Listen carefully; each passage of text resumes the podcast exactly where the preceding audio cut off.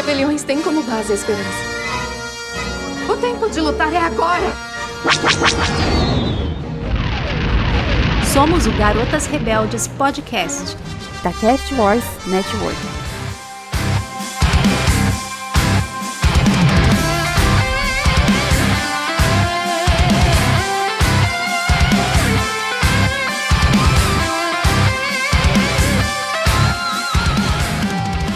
Bem-vindos, garotos e garotas rebeldes, a mais uma missão. E na missão de hoje, nós recrutamos uma galera muito especial e muito importante para nos ajudar a falar daquele que atira primeiro, é cafajeste com as mulheres, além de tudo é contrabandista e tem um melhor amigo peludo. Não, não, se achou que estávamos falando do Han Solo, achou errado, caro amigo ouvinte. Achou errado, otário. Porque nós estamos falando é do Indiana Jones. E como o Indiana Jones também pertence à nossa querida Lucasfilm dentro da Disney, também cabe falar aqui no Garotas Rebeldes, não é mesmo, Bruna? Exatamente. A gente fala de, do nosso querido Han Solo por tabela, né? Exato, e eles têm muito em comum, né? Então, tá tudo dentro de casa. Porque rebeliões são feitas de esperança e de Não cair em armadilhas. Tanto Han Solo quanto Indiana Jones precisam disso. Exatamente. e hoje estou eu aqui, a Kátia, com a minha parceira rebelde, a Bruna, né, Bruna? Exato. Firme e fortes. E vamos receber aqui convidados especiais, nossas garotas rebeldes honorárias, vindos lá diretamente do RDM, Super Podcast República do Medo, Gabriel Braga e o Thiago Natário. Se apresentem aí, meninos. Se quiser começar, Gabriel. Ah, hoje eu posso falar Gabriel, né? Porque não tá a Gabi aqui do RDM também. Estamos desfalcadas. Ouvinte que é mais assíduo e ouve desde o início, talvez se lembre que a Gabi Laroca já é garota rebelde honorária, porque ela já gravou com a gente, mas os rapazes ainda não tinham gravado. Então hoje a gente completa o time no crossover aí do RDM com Garotas Rebelde. Trazendo hoje aqui para vocês, caros ouvintes, o Gabriel Braga. Aquele que, como os gatos, seria morto por curiosidade e ia olhar para a Arca da Aliança. Ai, definitivamente. Eu não posso nem, nem me defender. Ai, aí, gente, tudo bem? Vindo lá do, do RDM, muito feliz de participar aqui, já agradecendo o convite. Tô bastante animado de poder falar de Indiana Jones. É isso aí. E junto conosco está também aquele que com certeza depois de dar aula pega o seu chicote, seu chapéu que deve estar escondidos em algum lugar, Tiago Natário. Opa, é, realmente eu só não, não tenho o charme todo do, do Harrison Ford de ter alunos e alunas, né, se, se derretendo e aquela cena icônica da, da aluna com a sobrancelha pintada, né, o I love you. Nunca Isso te não- não aconteceu. rola. ah, Não, mas eu também não- não falei pra que que era esse chicote, esse chapéu, né? Então, ouvintes, imaginem aí por sua própria conta e risco que hoje vai ser um episódio daqueles pra lá de divertido. Vamos passar por toda a saga de Indiana Jones, nossa relação com o personagem, se temos ou se não temos, e também vamos falar no último bloco sobre o filme novo. Então, se por um acaso você ainda não assistiu, vai lá e assiste. Se já assistiu, ouve até o final. Mas caso não seja possível assistir por enquanto, deixa só o último bloco para ouvir depois você vai poder ouvir praticamente o episódio todo. Muito bem. Os ouvintes já estão habituados com isso, mas os nossos convidados especiais não sabem o que vai acontecer com eles agora para que eles sejam condecorados garotas rebeldes. Então não é nada demais, ninguém vai fazer uma grande prova com vocês, porque eles não estudaram, obviamente, para estar aqui. Ai, Eles estudaram pra outras coisas. Não, o pessoal, a gente fala que vai ter uma enquete, alguma coisa, o pessoal já fica preocupado. Meu Deus, vamos fazer pergunta, eu vou ter que saber responder. E agora, né? Vamos me fazer perguntas obscuras de Star Wars. Não, não é isso.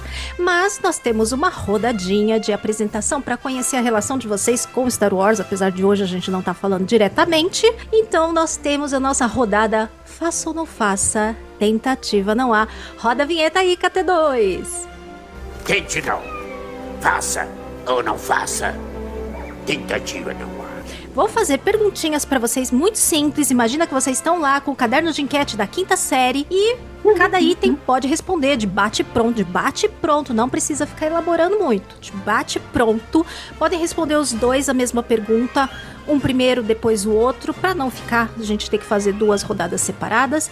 Eu vou fazer a perguntinha, Braga responde, depois Thiago responde. Tudo bem? Combinado? Fechou? Beleza. Prontos? Pronto. Então tá bom. A sua trilogia favorita, vocês são rapazes da original, da prequel ou da sequel? Do original. Original, sem dúvida. É tudo do meu time, Bruninha! Ah, que triste. Não, agora é a pergunta importante pra ver se como é que tá a força, se tá em equilíbrio ou não. Jedi, rebelde, Sith, Mandaloriano ou algum outro? Ah, sempre fui fã de Jedi, não dá. sempre tive a quedinha por um sabre de luz. Essa frase é fora de contexto. Ah, isso só mostra que vocês já estão no espírito de garota rebelde. E você, Thiago? Eu. Ah, eu sou Aliança Rebelde. É, desde criança eu gostava muito da, da Aliança, Ei, mas. Bruna, se deu mal hoje. Hoje tem Sith por aqui. Estamos 3 a 1 É, hoje, hoje. E, e depois de, de adulto você perceber que a Aliança Rebelde é, é o grupo, né? São os revolucionários do universo Star Wars. Então, só, só confirmou o que eu já achava quando criança. Só a escolha só tava certa, né? Vamos seguindo aqui. O seu crush de Star Wars. Aquele ou aquela que se chamar, você vai e nem pensa duas vezes, nem pisca. Eita! É. Princesa Leia. Putz. Princesa Leia também, vai. Eu te- tentei pensar aqui, mas não tem jeito, né? Ah, Oh, meu Deus, vai dar briga! Eu e a Bruna, pelo menos, não dá briga, né? Porque cada uma quer pegar um diferente. Pelo menos isso, né, Bruna? é, eu, eu pego o pai e você pega o filho. É isso aí. Não tem conflito. A única coisa que é o Não. contrário, né? Ela pega o mais velho, eu pego o mais novo, mas tá tudo certo. Ninguém sabe a nossa idade, né, Bruna? É, eu, na, veio na minha cabeça a, a Shakti, na verdade, né? Mas eu decidi falar uma, uma mais humana pra não ser tão polêmico. Mas então eu deixo a Leia pro Thiago, eu vou, falar com a- vou ficar com a Shakti, então. Olha que você precisa ouvir o nosso episódio anterior, meu caso de amor com Star Wars, que você vai se surpreender. Grandes revelações foram feitas naquele dia. Ai, vai dar muita risada. E o seu chip favorito? Quem vocês chipam? Que casal aí vocês acham legal? Seja canônico ou não, seja da cabeça de vocês. E aí, quem vocês chipam? Pô, eu chiparia Lando e qualquer outra pessoa do universo, né? Porque o Lando é. Tem, tem que Lando ter é ele, tem que ter ele. Olha, essa é. é- é, é engraçado pensar na trilogia original, porque no, no episódio 4 eles fazem uma coisa. É, Luke e Leia que depois fica bizarro, né? Mas. Vou dar uma resposta mais recente, então. Eu vi a terceira temporada de Mandalorian e o Din Djarin e a Bo-Katan Kryze tava rolando ali um Ah. climinha, né? Então, de repente, Ah. assim, tá- tava é pintando um clima. É Bocadinho bocadinho. vive! É isso aí! né, Bruna? Nós também somos time Exatamente. Bocadinho. Ou Bodin, né?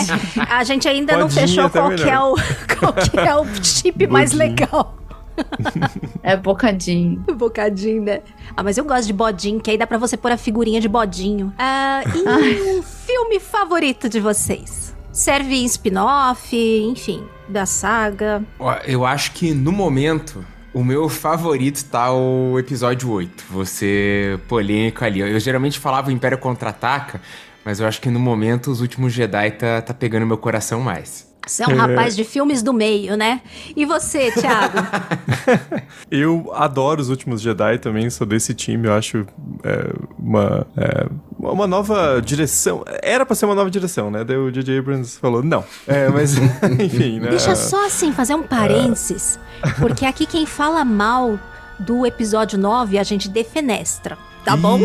então, antes que você continue, deixa eu só te dar esse alerta. Porque pode ser que a KT2 tome alguma atitude posterior. Então, eu só vou te avisando. Vou cortar a tela dos gatos aqui, vou pular da janela, então. Não, faz É. isso, mas só depois que a gente terminar de gravar, certo? Não comprometa o nosso cronograma, porque esse episódio tem que sair na próxima sexta-feira. tá certo.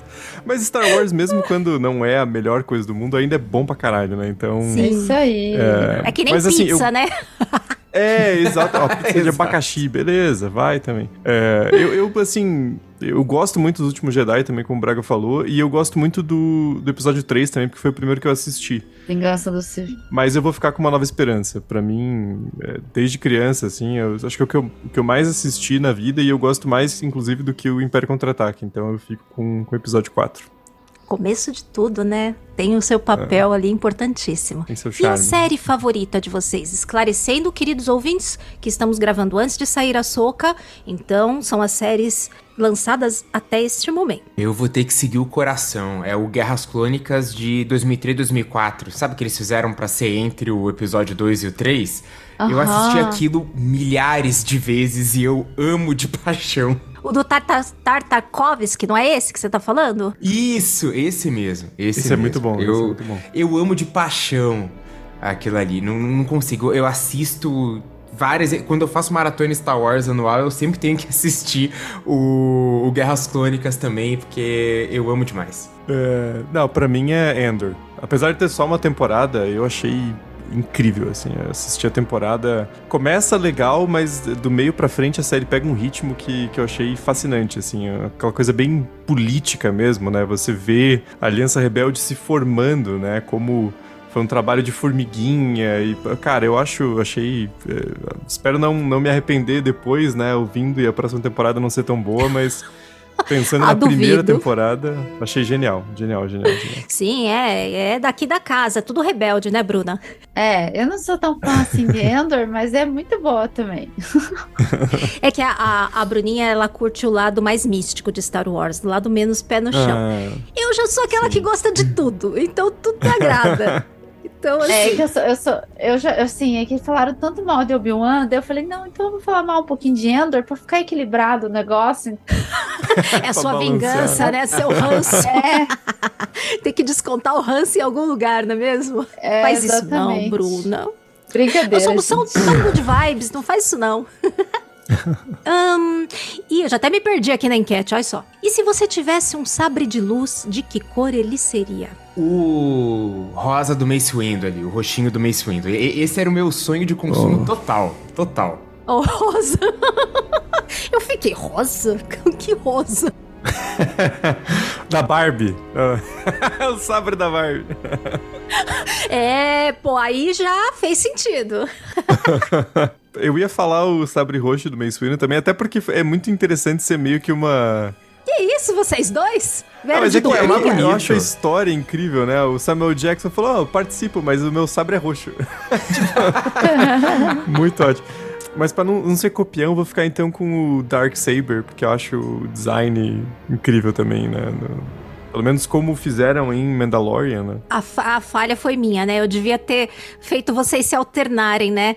Cada um responde primeiro, porque senão, coitado do Thiago, né? Fica depois, Não, não. aí fica com fama de copião, né? Então, ó, nessa última pergunta aqui, então você responde primeiro, tá bom? Manda A ver, sua manda ver. personagem feminina favorita de Star Wars e por quê? Pode justificar brevemente. É muito óbvio falar Leia, né? Então vou, vou trocar. Eu acho que a, a Ahsoka Tano, porque no, no, no Clone Wars também é uma personagem muito importante, né? E como eu assisti, peguei ali um pouco criança, adolescente, então tem, tem esse apego infanto-juvenil ali. Então pra mim é uma personagem que, que é muito legal, assim. é. E ficou... Ela foi retratada de maneira bem, bem interessante nessas... Eu não lembro qual série que aparece, é na segunda temporada de Mandalorian ou é um pouco antes até? Agora me... Na segunda, no live action, a primeira vez. É na segunda, né? É, então, eu achei que foi, ficou, ficou bem legal também. Então é um personagem que sempre vale a pena resgatar, né? E você, Braga? Eu vou de Hera Syndulla. Eu sou Oh. completamente Ah. apaixonado por ela. Adoro o Rebels, melhor pilota da galáxia. Eu sou muito fã de Hera Syndulla. Você vai poder se deliciar agora com a live action em Ahsoka, né? Sim!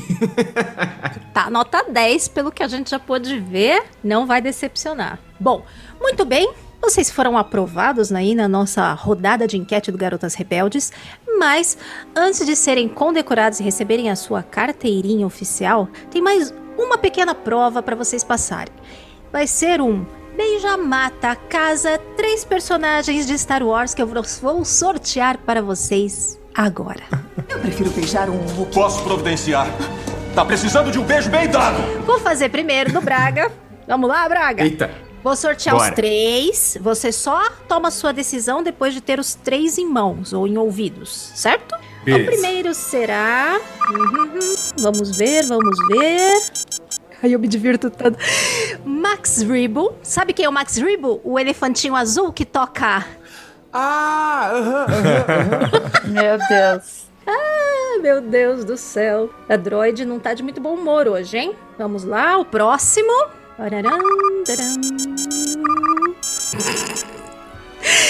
Jar Jar Binks. Tenho culpa. Isso aqui é Pra random. matar quantas vezes cada um?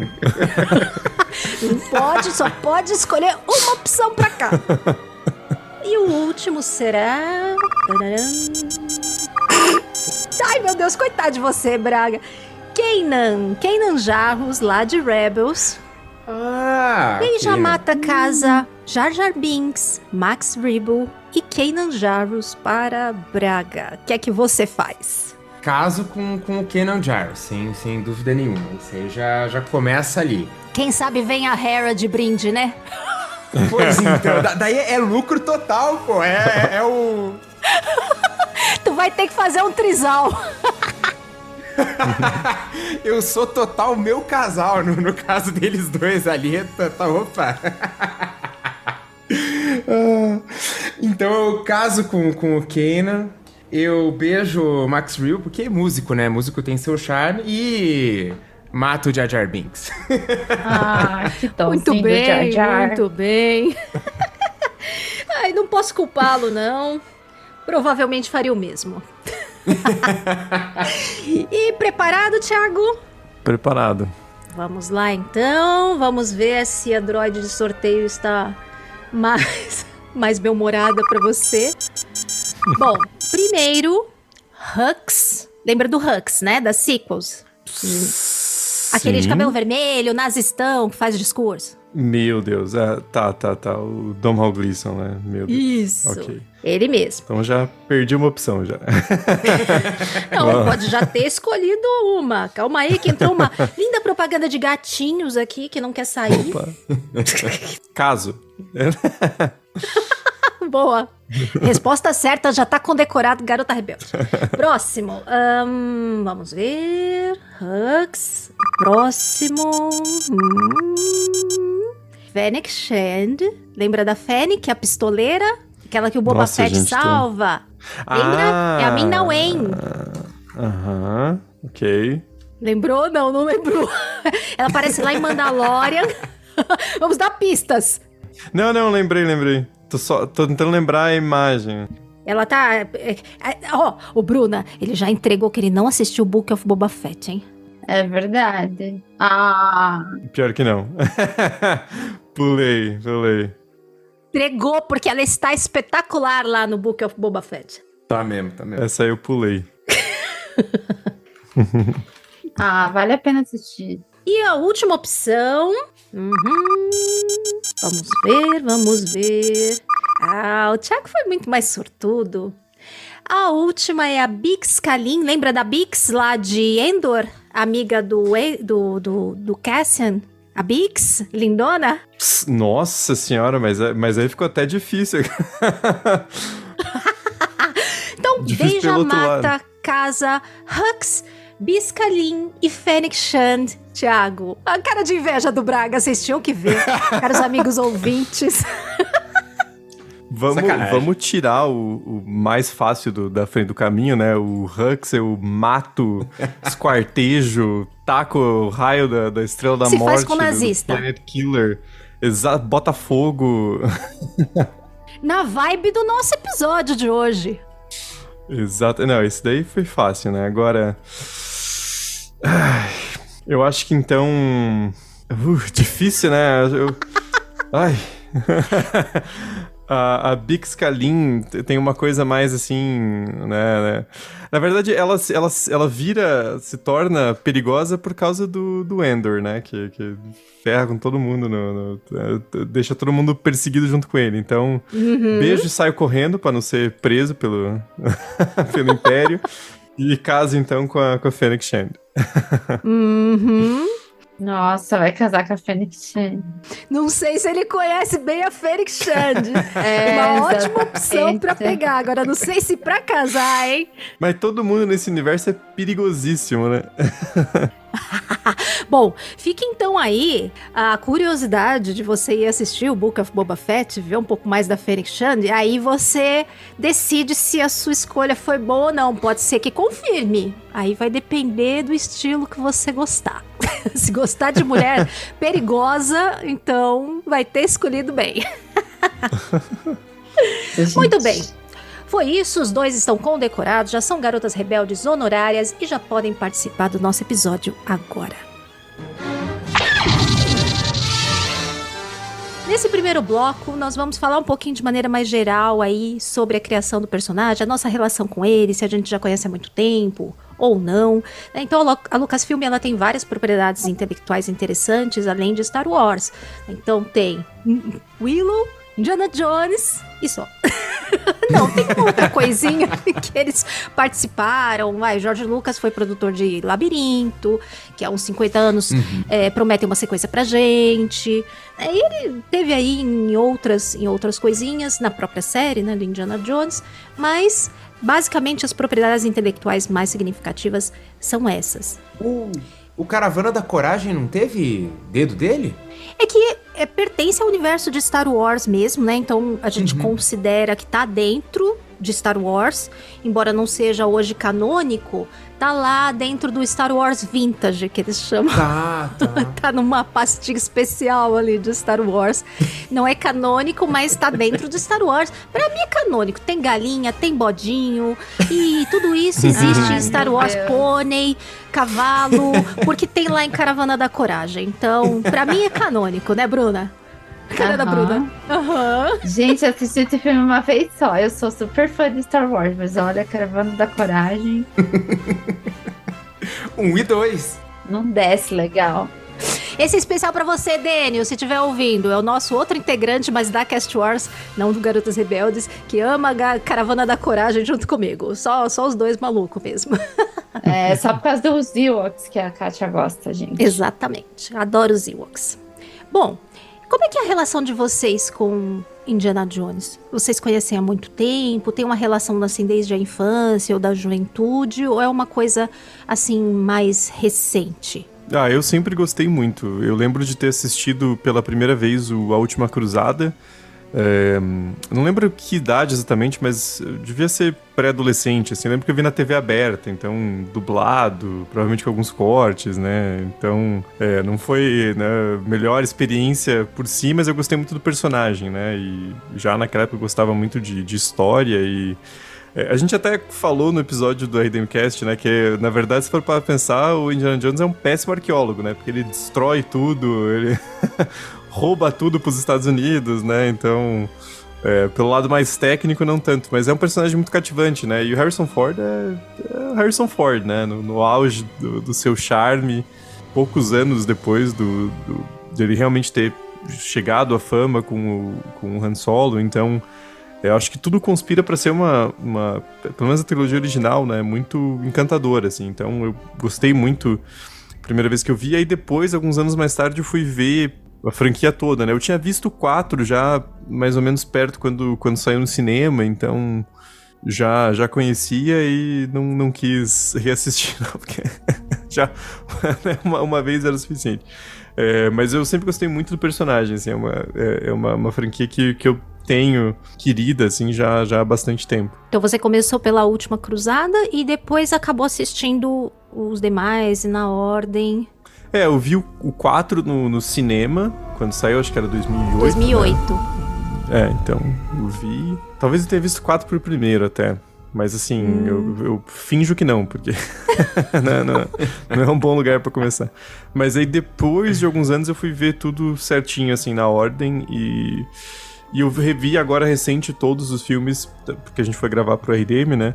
E meu favorito era o Raiders of the Lost Ark, mas eu acabei voltando pra Última Cruzada como favorito, assim, porque além de tudo tem aquele apelo nostálgico, né? De, de eu lembrar quando eu vi quando criança e, enfim. É, é, o herói de ação que dá soco em nazista, né? Então não tem muito como, né? Não, não, não é, gostar um pouquinho, pelo menos, né? A série você chegou a assistir? Não, não é nem do seu tempo, né, Thiago? Esqueça que os é, dois são não, novos. não, não, a série eu não, nunca assisti, não. E você, Braga? Eu, eu conheci o personagem antes de, de ver o filme, é, é, porque Indiana Jones é um desses personagens que extrapola tudo. Né? Uhum. Ele, ele sai do, do cinema. Uh, quando criança na escola, a gente brincava, sabe? Aqueles que, ah, cada um escolhe um personagem pra ser, ah, eu sou o James Bond, eu sou o Indiana Jones, eu sou não sei quem, o Super-Homem. É. O Indiana Jones estava no meio, porque ele acaba saindo assim, né? ele é grande demais para ficar só no cinema. É tipo Darth Vader, né? Ah, sim, sim. Nossa, ainda mais o Darth Vader. Não, não tem como ele ficar restrito ali à experiência do cinema. Ele acaba saindo, invadindo as, as brincadeiras e tudo mais. Eu, eu assistia ainda criança por conta eh, do meu pai, né, que sempre foi maluco por, por filme, e daí pegava para mostrar pra gente, olha só os filmes bons do meu tempo. E nessa entrada que a gente viu os, os Indiana Jones. Isso aí chama good parenting. totalmente, tá totalmente. os filhos direito. Eu faço isso com as minhas também, viu? Eu faço. Tá certo. E uh, assim como o Thiago também assistiu o 4 no, no cinema. E daí é toda uma coisa especial, né? Que foi o primeiro Indiana Jones que eu assisti no cinema ainda, né? Então ainda tem um, um carinho, embora agora rever Uh, foi um, uma experiência um pouco mais diferente, mas eu lembro que quando eu vi no cinema eu, eu gostei do, do 4. Assim, fiquei muito feliz de estar vendo Indiana Jones no cinema. A série, obviamente, você também não viu, né? A série eu vi um episódio ou outro, uma coisa mais. É, eu, eu, nunca assisti na, na sequência para ver tudo, sabe? Eu vi um, um, episódio ou outro. O que eu mais lembro é do primeiro, né? Que é quando ele. ele o, o cara dá o chapéu para ele e ele tem tem, tem, toda uma cena no trem, né? Que ele tá fugindo da. Ah, não, isso aí é no. É no começo do 3, eu tô confundindo, tô confundindo. Tá aí no, no Última Cruzada. É. A, a, a, série é o, o Indiana Jones de tapa-olho. Pois é, mas é a vibe da série é muito parecida com esse trechinho aí. É. É, não, não, nossa, confundi aqui. A série é o, o Indiana Jones velho de tapa-olho que, que conta. Isso. É, mas eu vi assim, é, um, um episódio ou outro, não, não assisti muito não. Eu, eu, nunca vi na sequência. Tenho curiosidade de fazer isso para ver o, o, que, que a série traz ali, mas eu vi só coisas muito espaçadas. E você, Bruna, você. Ah, eu posso falar de mim primeiro, né? Eu, obviamente, que sou a mais velha aqui, então eu conheço Diana Jones em primeira mão desde criança, né? Então eu sempre tive. A, a relação não, é, não chega a ser tão forte como eu, a gente tem com né, Star Wars aqui, mas Indiana Jones marcou muito também a minha adolescência, de infância para adolescência. Eu tinha os filmes gravados quando pude ter VHS e repetia, repetia, repetia, repetia. No segundo bloco eu falo para vocês qual é o meu favorito, não é óbvio, mas a gente repetia, repetia, repetia. Tem como não se encantar pelo Harrison Ford, seja como Han Solo, seja como Indiana Jones, né? Foi uma escolha muito, muito bem, muito acertada. Série, eu cheguei a, a assistir na época que saiu. Só que eu não me lembro tão bem. Eu assisti na TV, talvez não tenha assistido todos os episódios, porque é aquela coisa de assistir as coisas na TV, né? Você assiste o que tá passando, às vezes se perdeu, perdeu, se viu do metade, metade. Mas eu me lembro de gostar muito da série. Fui tentar rever recentemente. Hum. Dificílimo de achar, inclusive. É, achei lá no lugar. Só que eu fui tentar começar e os primeiríssimos episódios é, é o Indiana criança. É chatíssimo, chatíssimo, é muito lento, muito chato. E aí eu acabei não continuando. Fui pegar de novo, tempo depois, e aí aquele tinha caído. Já não estava conseguindo acessar mais aonde eu tinha tentado ver. Então eu só consegui ver um pouco do primeiro e depois eu ia tentar chegar nos episódios que eu me lembro que tem mais aventura, que já tem ele jovem e tal. E eu me lembro de ser uma vibe muito parecida, embora não seja o River Phoenix como é na última cruzada que faz, o, o Indiana Jones. Uhum. Eu me lembro de ter uma vibe bem parecida e de ser uma adaptação que, assim, me agradou bastante na época. Mas tem coisas que às vezes é melhor ficar na nossa memória, né? Quando eles cismarem de colocar no Disney Plus se esse dia chegar, porque, ah, se eu não me engano, o Disney Plus americano já ia entrar. Me parece que eu ouvi isso recentemente, mas aqui ainda não. Então pode ser que daqui a um tempo a gente tenha, e quando entrar eu vou querer ver, pelo menos, nem que eu pule esses de criança, mas os outros eu, eu vou tentar assistir sim, porque a minha a lembrança que eu tinha da época era muito boa, né? Mas enfim, né? Isso faz décadas, não sei hoje como é que, como é que eu iria encarar isso. E você, Bruninha? Você que não tem essa relação assim tão próxima com o personagem, como é, como é que foi pra você ser obrigada a ver e, e aqui pra gravar com a gente, hein? Pois é, gente. Eu, assim, eu já tinha ouvido falar do Indiana Jones, sabia que era da Lucasfilm. Daí a Kátia ficava, vamos gravar um episódio sobre as produções da Lucasfilm? Daí eu falei, gente, eu só. Eu, E ela sempre adiando, sempre adiando. Eu, eu gosto de Star Wars, cara. É Star Wars e Star Trek, tipo, só. Assim, eu sou uma pessoa muito assim, tipo, gosto disso e vou assistir isso pelo resto da vida. Mas Star Trek tem 25 séries pra assistir, né? Ah, mas eu já assisti todas. Essas eu já assisti todas. Um dia a gente fala disso. Mas, gente, assim, eu não tenho uma relação muito. Eu gosto do filme, eu gosto desse contexto histórico, então eu acho muito legal, principalmente a parte ali dos nazistas e tal. Eu gosto muito disso, mas não tenho uma relação com ele. Pra ser sincera, eu, Harrison Ford, nos últimos filmes ali de Star Wars, eu peguei um pouco de gana dele pelo que a gente viu ele falando e tal. Eu falei, ah, não sei se ele vai. Sabe aquela coisa que você perde um pouco a, a vibe com o personagem, assim, você começa até a pegar um Uhum. ranço. Então, meio que não, nunca tive uma relação muito, muito afinco com o Indiana Jones. Eu assisti por livre e espontânea pressão da minha colega de, de podcast. Me agradeça ou não. É que ela foi muito legal comigo em um outro episódio aí que eu fiz umas doideiras. Eu falei, não, eu vou lá assistir pra, pra, pra poder gravar, sabe? Mas assim, tipo, eu acho legal, gosto do filme, assim, e acho que a Lucasfilm, ela tem que mesmo ter um repertório além de Star Wars, principalmente considerando os fãs que a gente tem hoje em dia. Ela precisa, porque senão ela pode morrer a qualquer momento, né? E acho muito legal. É, tipo, eu achei bem bacana, assim. Morrer linchada. É, exatamente, gente. Eu acho que ela precisa, claro, com responsabilidade, alçar o voo em outros horizontes e outras galáxias, né? Mas assim, acho bem. Eu gosto, gostei do filme, achei legal. Não assisti todos, não sei nem, não sabia nem que tinha série. Fiquei, agora vocês falando, falando sério, falei, gente, tem série? Eu nem, não fazia ideia. É, mas é velho. Você não é do seu tempo mesmo, Bruna. É lá de, acho que 95, 97, coisa assim. É, é bem antigo mesmo. É, eu tinha 5 anos de idade, então. É, faz tempo, faz tempo. Você não, não ia saber mesmo, não. Mas é muito interessante a criação do personagem, né? Pensar que George Lucas e Spielberg, lá, lá longe, quando o George Lucas ainda estava ali no pós-Star Wars, entre desgostoso de ter passado tanto nervoso e feliz com os seus lucros exorbitantes. Conversando com o, o Spielberg, o Spielberg sempre teve vontade de fazer James Bond. E o seu Jorge Lucas pra ele, não, precisa não. Eu tenho aqui um personagem pra você, uma vibe aí de James Bond que a gente pode fazer. E assim surgiu, né? Indiana Jones. Todos os filmes são dirigidos pelo Spielberg, exceto o novo. Então é, é Uhum. bem interessante essa relação do George Lucas e do Spielberg, de longa data, né? E de apoio mútuo, inclusive, entre eles. E eu acho uma outra coisa muito legal que eu observei agora revendo os filmes, é como eles fazem muita autorreferência. Todos os filmes têm referência ou a produções do George Lucas ou do próprio Spielberg. Fora, a gente vai falar sobre os filmes já já, mas é muito pastelão. Eu revendo, eu não tinha noção do quão pastelão era quando eu era jovem, né? Porque, enfim, acho que a vibe jovem não tá, tá tudo de bom ali. Mas vendo hoje, meu Deus do céu, como são pastelão esses filmes mais antigos. Uhum. Muito, muito. No nosso segundo bloco, nós vamos falar um pouco sobre os filmes de maneira geral, os quatro filmes lançados anteriormente, antes da gente conversar sobre o filme novo. Então, sobre os filmes.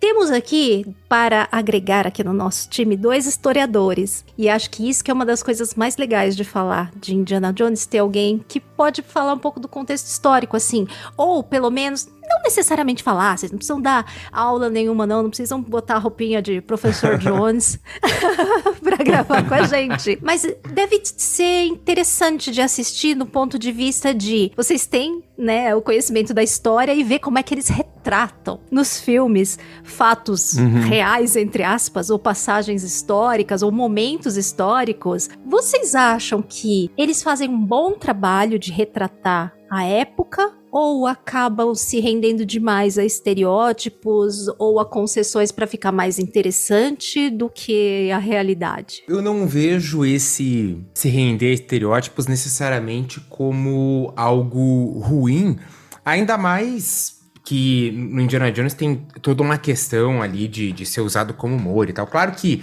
tem uma, uma partezinha problemática em algumas retratações, principalmente quando ele tá saindo, né, de Estados Unidos, Europa e tal. Tem povos não ocidentais ali que você fica, é complicado, complicado. Mas. Uh, beleza, a, a, a, grande fonte de, de inspiração é realmente aquela literatura de aventura estilo Mundo Perdido, coisa bem uhum literatura imperialista, né? Falando mesmo século XIX.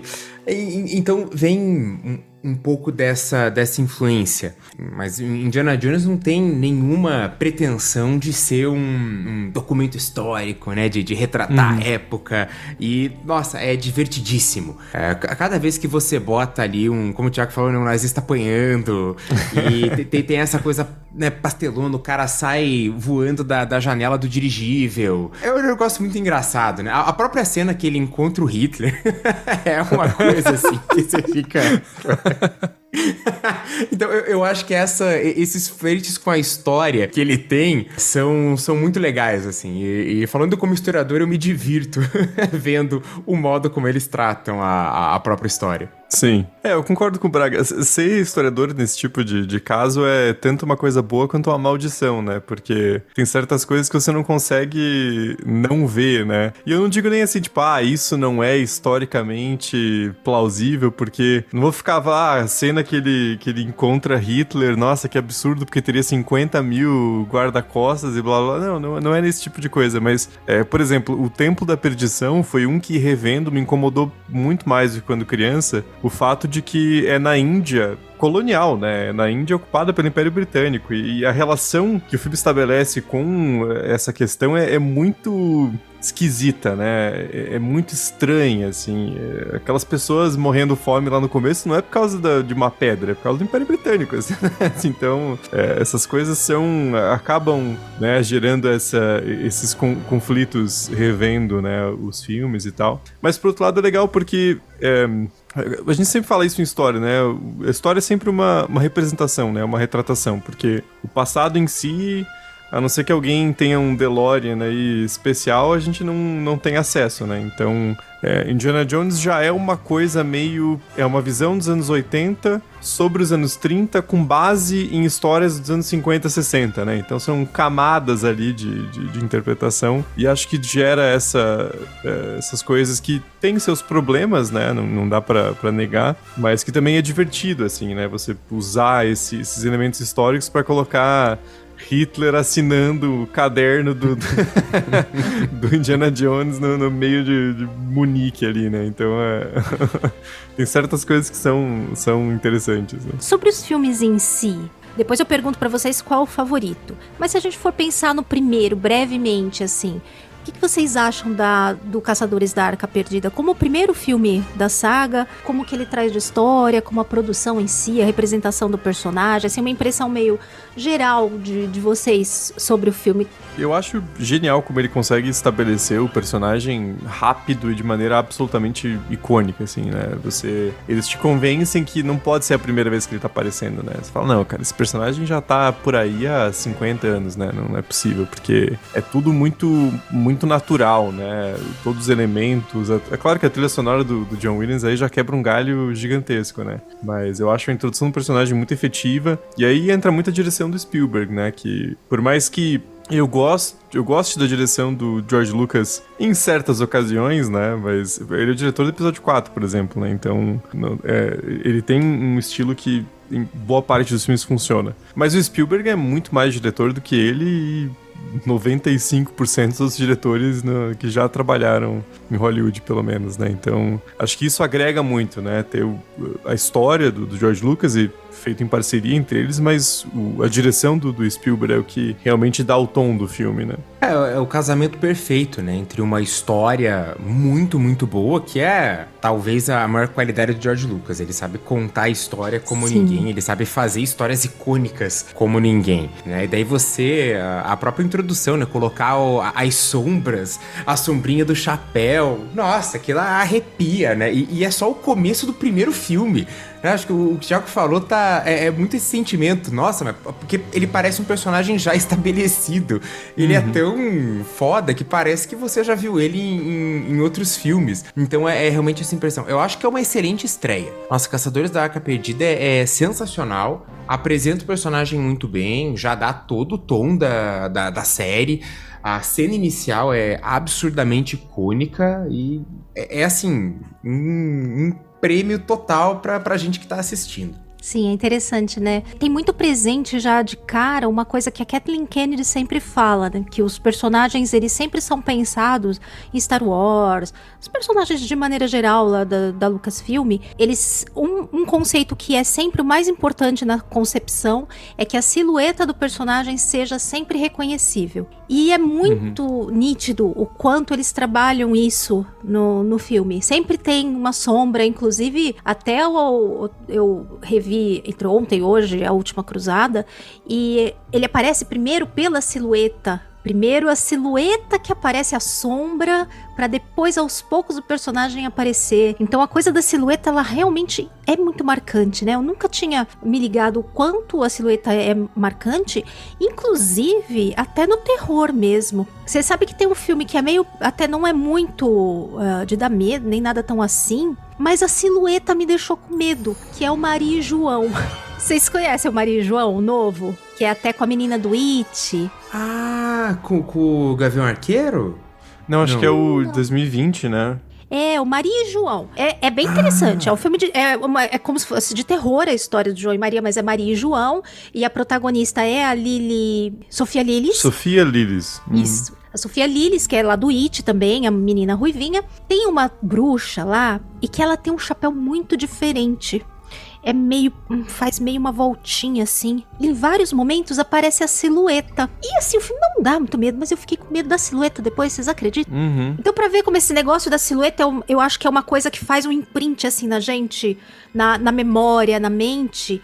E a silhueta, talvez até pela coisa da sombra, que tenha alguma ligação com sombra. Aí acredito na psicologia. Se tivesse a psicóloga aqui junto, o psicólogo talvez adentrasse por esse. Mas para ver o quanto essa coisa da silhueta e da sombra é importante pra gente. Dá a impressão que, uhum. que fixa mais o conceito e a identificação quando tem a questão da silhueta bem definida. Todos os personagens de Star Wars têm isso também. Você vê a silhueta, você sabe quem é quem. Não, uhum. geralmente não confunde, pelo menos principalmente os principais, né? Algum secundário, obviamente, mais parecido, mas os principais, pela silhueta você identifica. Eu, eu fazia bastante tempo que eu não assistia os filmes e eu fui rever recentemente e eu sempre procuro apresentar esses clássicos para as minhas filhas. Eu tenho uma de 15 e uma de 9. Aí fui pegar a Arca Perdida para passar para elas. A de 9 desistiu no meio. A de 15 viu até o final. viu até o final, até gostou, tal. Eu não sei se ela viu mais para me agradar ou se ela gostou mesmo, mas ela viu até o final. A pequena, ela fez uns comentários muito engraçados. Tava assistindo, aí tinha passado tipo uns 15 minutos do filme. Aí ela vira assim para mim e fala: "Mas mamãe, não vai aparecer a Indiana?" Esse filme não tem a Indiana Jones, não? Eu olhei pra ela e falei, Alice, mas tá aparecendo desde o começo. Ela, mas a Indiana Jones não é uma mulher? eu, eu ri, mas eu tive que pausar, porque eu ri tanto, mas eu ri tanto. Eu falei, gente. Na verdade, é um cachorro originalmente, né? Ela... Pois é. Pois é, mas o nome, ela achou que era o nome de mulher. Aí dali a pouco uh. aparece lá a, as as, as tábuas, né? Falando que a arca trouxe as tábuas dos mandamentos, não sei o que. Ela vira assim para mim e fala: Mamãe, tiraram isso do anime que eu assisto, que tem as tábuas dos. eu falei, não acredito, meu Deus do céu. A foto que fez uma catequese pra criança. Ela acha que saiu do anime. Meu Deus, eu falei, não, não, Alice, não saiu do seu anime. Eu queria morrer. Pior que eu queria que ela tivesse visto até o final, porque eu queria mais pérolas dessa pra poder coletar. né? Mas não, infelizmente ela acabou Uh, agora eu fiquei imaginando as tábuas descendo dos céus pros hebreus e ainda tá lá One Piece, né? Sim! Ai, gente! Ai, meu Deus, muito, muito engraçado, muito engraçado. Mas o Arca Perdida, apesar de eu achar um filme ótimo, nunca foi o meu favorito. Eu não sei, eu acho que essa mesma coisa de como, como eu vi bem nova, né? Entre criança e adolescente, ele não é tão, acho que, divertido como, por exemplo, a, a, Bruna nem viu o Caçadores da Arca Perdida, né, Bruna? Não, eu só assisti de 2008. A Bruna tá quase dormindo ali.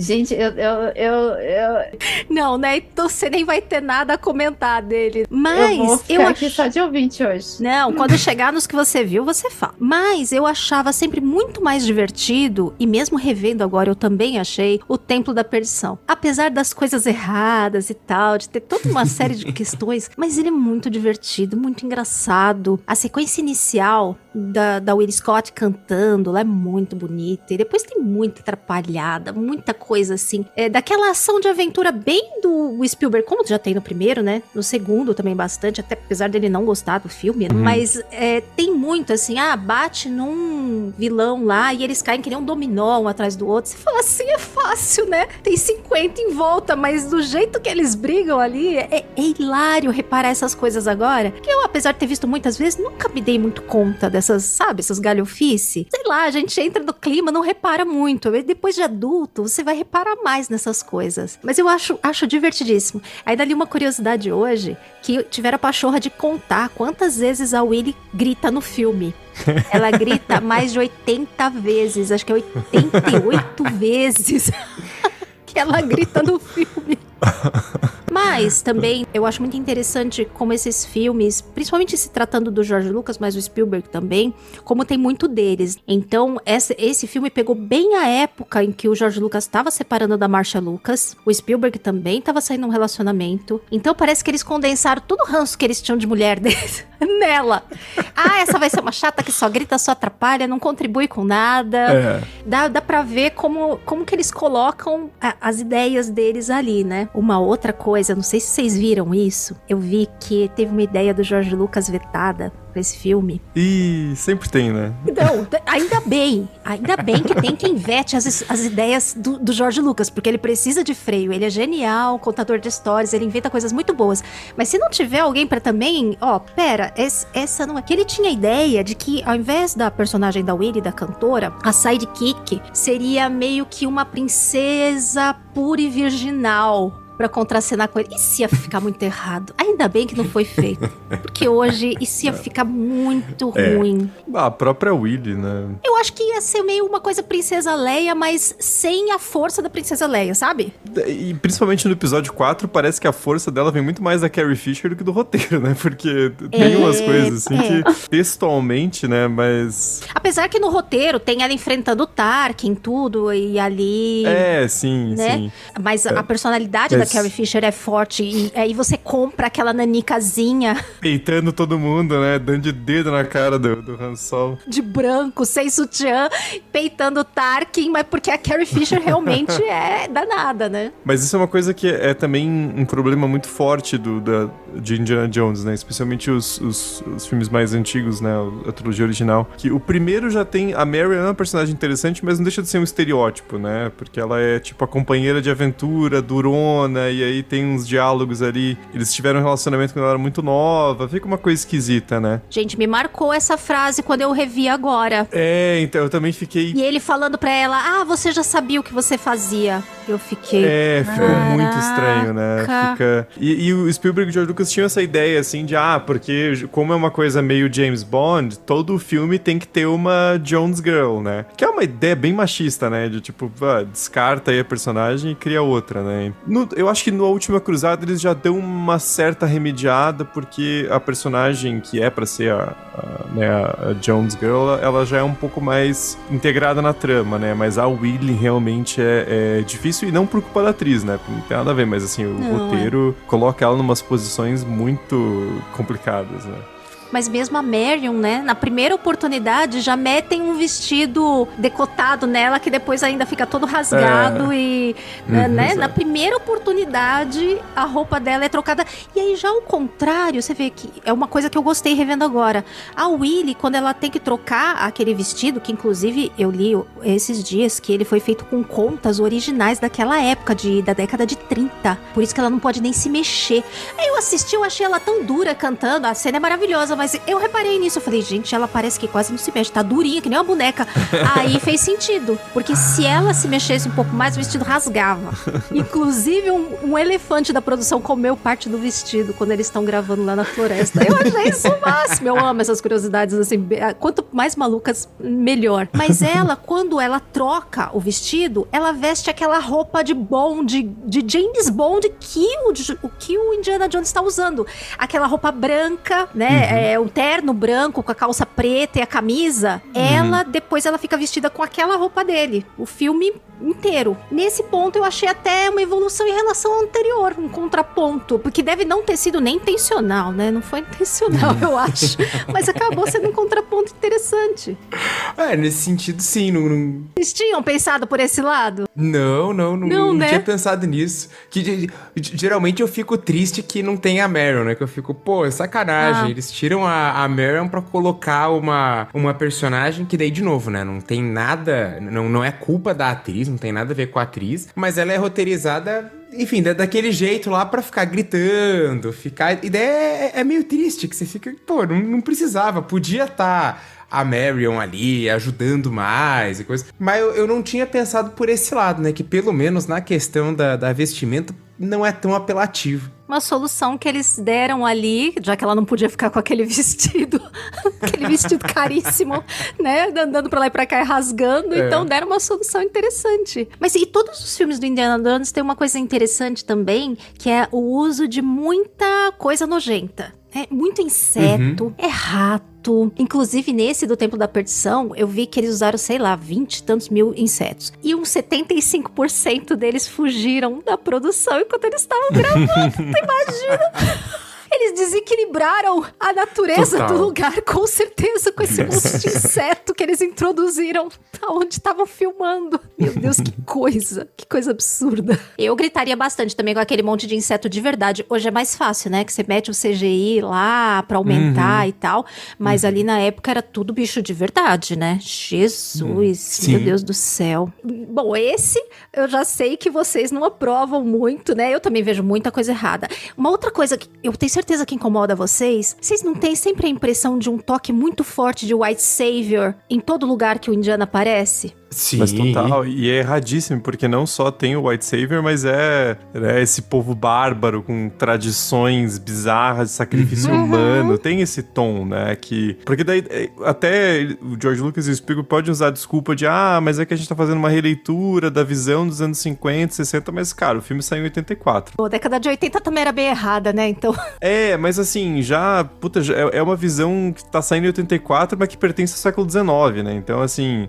E, não, não é uma problematização chique, assim, que, ah, mas vocês estão exagerando. Cara, é, é, porra, é, é racista, né? Não, não, tem outra palavra, assim. Então, é, o, o Templo da Perdição foi um que, revendo, me deu uma sensação muito conflitante, porque eu gostei mais do filme como. Né, porque é divertido, né? Porque é divertido, tem o Short Round, né? Que é uhum. um baita personagem. Mas eh, os elementos que são ruins, que já tem um pouco no Caçadores da Arca Perdida, o Tempo da Perdição piora demais, assim, né? Eu acho muito louco como eles conseguiram enfiar voodoo ali na Índia. Então, não. Tem bonequinho voodoo. O que, que é isso? É. Pode ter Ridículo, nada a ver né? isso, porque tá muito, muito estranho, muito errado. É, é que é uma junção de tudo que é exótico, tudo que é diferente. Então, tudo que tá fora da, da, da cultura tradicional ocidental, e daí faz essa Põe num mistura. caldeirão, mexe, joga, faz um pastiche, tá valendo, né? Sim. Assim, é, é, bastante problemático, mas não dá para negar que rendeu umas cenas icônicas. A cena dele arrancando o coração, nossa, é, é muito boa. É uma cena muito boa. É. Sim. Esse filme tem várias cenas que ficaram muito marcadas, assim como icônicas, né? Assim como a Arca Perdida tem, né? A bola, uhum. a abertura da arca, tem várias, assim, que não tem como, assim, não lembrar, né? É. A própria luta lá no... do avião, lá na, ah. no Hollywood Studios, no parque, eles fazem lá, eu, eu cheguei a ver, eles fazem um show do Indiana Jones todo de dublês. E é exatamente aquela cena do, da luta do avião que vai rodando, não sei o que, é muito bem feita, perfeita, cheia explosão, você sente o calor. Eles fazem explosões de verdade ali no para fazer a apresentação, sabe? Tem a bola correndo num canto lá do é fantástico. Quem não, quem um dia tiver oportunidade, apesar que esse show eu acho que ele ia sair. Infelizmente, infelizmente eu tive a oportunidade de ver, mas olha, incrível. Agora, outra cena icônica desse é o jantar lá com cérebro de macaco. Caraca, né? É muito ester... Apesar que tem realmente lugares que comem inseto, né? Pra gente é esquisito, que às vezes em outros lugares uhum. não é. Mas é feito ali de uma maneira para ficar realmente assim, uhum. bem apelativo, né? Abriu uma exótico, cobra e saiu né? os filhotinhos, gente. Eu duvido que em algum lugar façam isso. duvido. A última cruzada, muita gente considera até o melhor, né, da trilogia, uhum. o favorito. Para vocês é o favorito considerado o melhor? É o meu favorito. Pelo menos. É o seu favorito? É que muda muito, né? Porque cada vez que você reassiste, você tem uma percepção diferente. Mas foi o que eu gostei mais, porque eu achei que ele é muito parecido com Caçadores da Arca Perdida, né?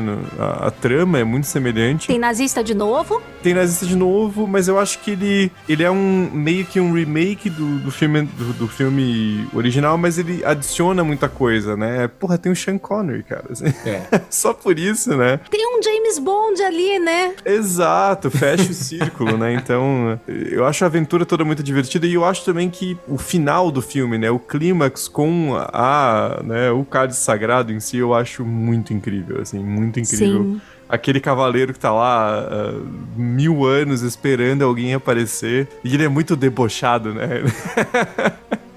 ele é muito tipo.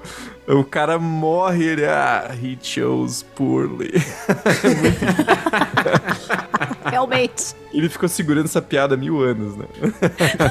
ele teve muito tempo para ficar pensando o que, que ele faria quando chegasse alguém, né? Qual que vai ser minha catchphrase, né? Uhum.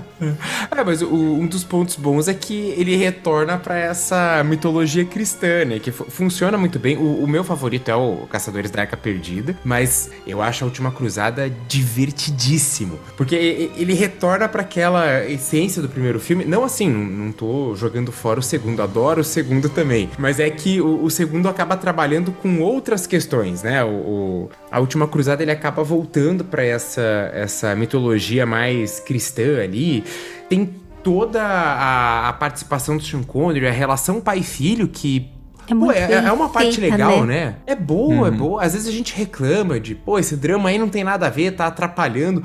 Mas não é o caso no, no terceiro filme.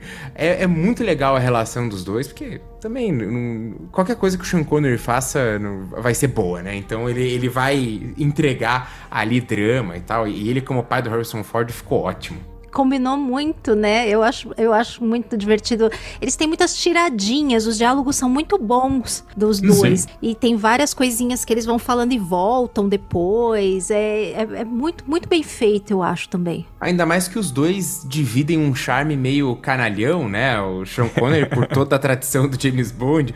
Então, mesmo que ele esteja fazendo agora um personagem mais é, atrapalhado e tal, mas ele ainda tem aquilo do. Ah, é. Aquela fala quando ela tava dormindo.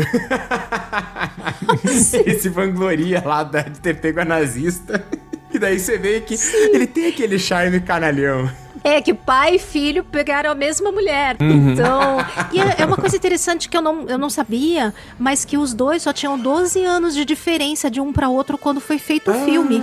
Então, assim, é, o que ajuda, né? Lá no caso, a barba do, do Sean Connery branca facilita uhum. um sem barba, outro com barba, para dar mais diferença de idade, né? A questão da roupa, guarda-chuva, nananã, coisas para envelhecê-lo, mas precisaram dar uma salientada é. na, no envelhecimento para ressaltar a, a diferença. Inclusive, o Harrison Ford, eu vi que eles procuravam manter ele sempre barbeado para não uhum. envelhecer um pouco. É que o Harrison Ford é um caso a ser estudado, né? Porque a gente associa ele. Você pensa, pô, o cara quando explodiu ali com o Han Solo, ele devia ter uns 20 e poucos anos. Ele tinha 30, quase 40 já, né? O primeiro Indiana Jones, ele já tinha quase uhum. 40. Então, ele é um cara que Sim. tem uma carreira interessante nesse sentido, né? Que ele chegou ao, ao, estrelato já um pouco mais velho, né? Ele já era mais maduro. Então, realmente, eu não tinha pensado nessa, nessa questão, mas a, a diferença é pouca mesmo, né? Porque o Sean Connery tem aquela coisa de, pô, é o cara, o Indiana Jones original. É, desculpa, o o James Bond. Bond original, então ele deve ser muito velho, né? E na real, porra, o filme é de 89, né? A Última Cruzada. Então, do primeiro 007 ali é 20 e poucos anos, né? Não é tanto uhum. assim, né? Então, uhum. realmente. Né?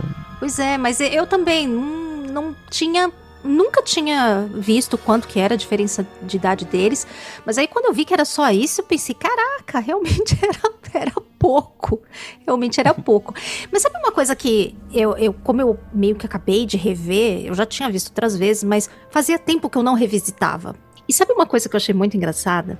De ver que esse A Última Cruzada parece o filme do Han Solo. Explico. Ele explica como o Indiana Jones ganhou a cicatriz como ele ganhou o nome, como ele arrumou o chicote, como ele arrumou o chapéu. Assim. a primeira cena, Sim. o começo do filme, ele tem a explicação inteirinha do personagem. Tipo o filme do Han Solo, muito parecido. É. Eu nunca tinha me ligado disso. Quando eu tava assistindo, eu falei, Caramba, isso aqui tá parecendo ah. um filme do Han Solo. Conta cada detalhe do que é icônico do personagem aqui nesse flashback. A diferença é que eles fazem 10 minutos, daí segue é. com a história, né? O, o filme do Han Solo sim, é sim. só isso mesmo, né? Na verdade, eles vão meio ah, diluindo gente. ao longo do filme, né? E aí, aí não tem como é. você esquecer, né? Que toda hora tá fazendo uma referência eles de alguma fazendo coisa. Uma coisa né? É, exatamente. Eles estavam com o um bloquinho de notas ali, né? E eu não acho um filme tão ruim, só pra deixar claro, eu, eu até até acho bom, assim. Não, eu, eu gosto, eu adoro, mas é uma coisa, uma outra coisa que eu vi em comum entre o Han Solo e o Indiana Jones. É, verdade. É um outro, um outro ponto que, assim, meio que junta. É que também o pessoal é tudo meio que o mesmo envolvido. Tem, eu vi várias cenas que são muito iguais, inclusive, assim, a cena do, do Indiana Jones estendendo um negócio pro pai pegar. É exatamente igual uma cena e atirando, um personagem atirando exatamente igual a cena do Han Solo com o Lando. A, a cena. Enfim, várias cenas eu vi que eram muito iguais coisas de Star Wars. Aí, fora, né? Ah, R2D2 C3PO lá nas ruínas lá da Arca Perdida na coluna desenhado. O bar do Templo da Perdição chama Obi-Wan. Vocês lembravam dessa? sim, sim, sim. Chama Obi-Wan. É então é tanta né? assim autorreferência. Até na sequel tem uma referência, né? Porque quando é, tem o, o, bar lá de Cantobite, o cara que eles estão procurando lá, o decodificador, ele tá com uma roupa muito, muito parecida com essa do Tempo da Perdição. Então aquela roupa paletó branco, com a flor vermelha. Então, assim, tem muitas dessas coisas que, que se cruzam. E efeitos sonoros. Eu tava vendo também que efeitos sonoros de avião, avião falhando que tem lá na. Acho que é na Arca Perdida. Eles usaram misturado um efeito da Millennium Falcon falhando. Vários, assim, de. Porque é o próprio Ben Burt que, né, faz o design de som deles. Então ele usou uhum. vários sons que usou em Star Wars aí No próprio. É na última cruzada. Tem. Não sei se vocês lembram, tem uma cena que ele tá resgatando o pai lá naquele tipo um castelo. E aí acham eles. E aí tem uma. A mulher do cara lá abre a porta e fala: Ah, vocês estão atrapalhando o jantar, ou sei lá, qualquer coisa do tipo. Quando ela abre pra entrar, soa de fundo, tem uma pessoa tocando piano a marcha imperial. Eu não ouvi, eu ouvi Ah, a curiosidade. sim, eu falei, é eu vou ter que pôr verdade, de é novo, porque eu verdade. sou meio surda. Eu não ouvi. Vou ter Sim, que ver sim, de é fone ou pegar pelo menos o pedaço, porque eu vou ter que ver isso. Não é possível. E sabe? tem, e tem também o Wilhelm, Wilhelm Scream, né? Aquele clássico Ah! grito. Tem todos os filmes do Indiana Jones, também tem Star Wars, né? Sempre.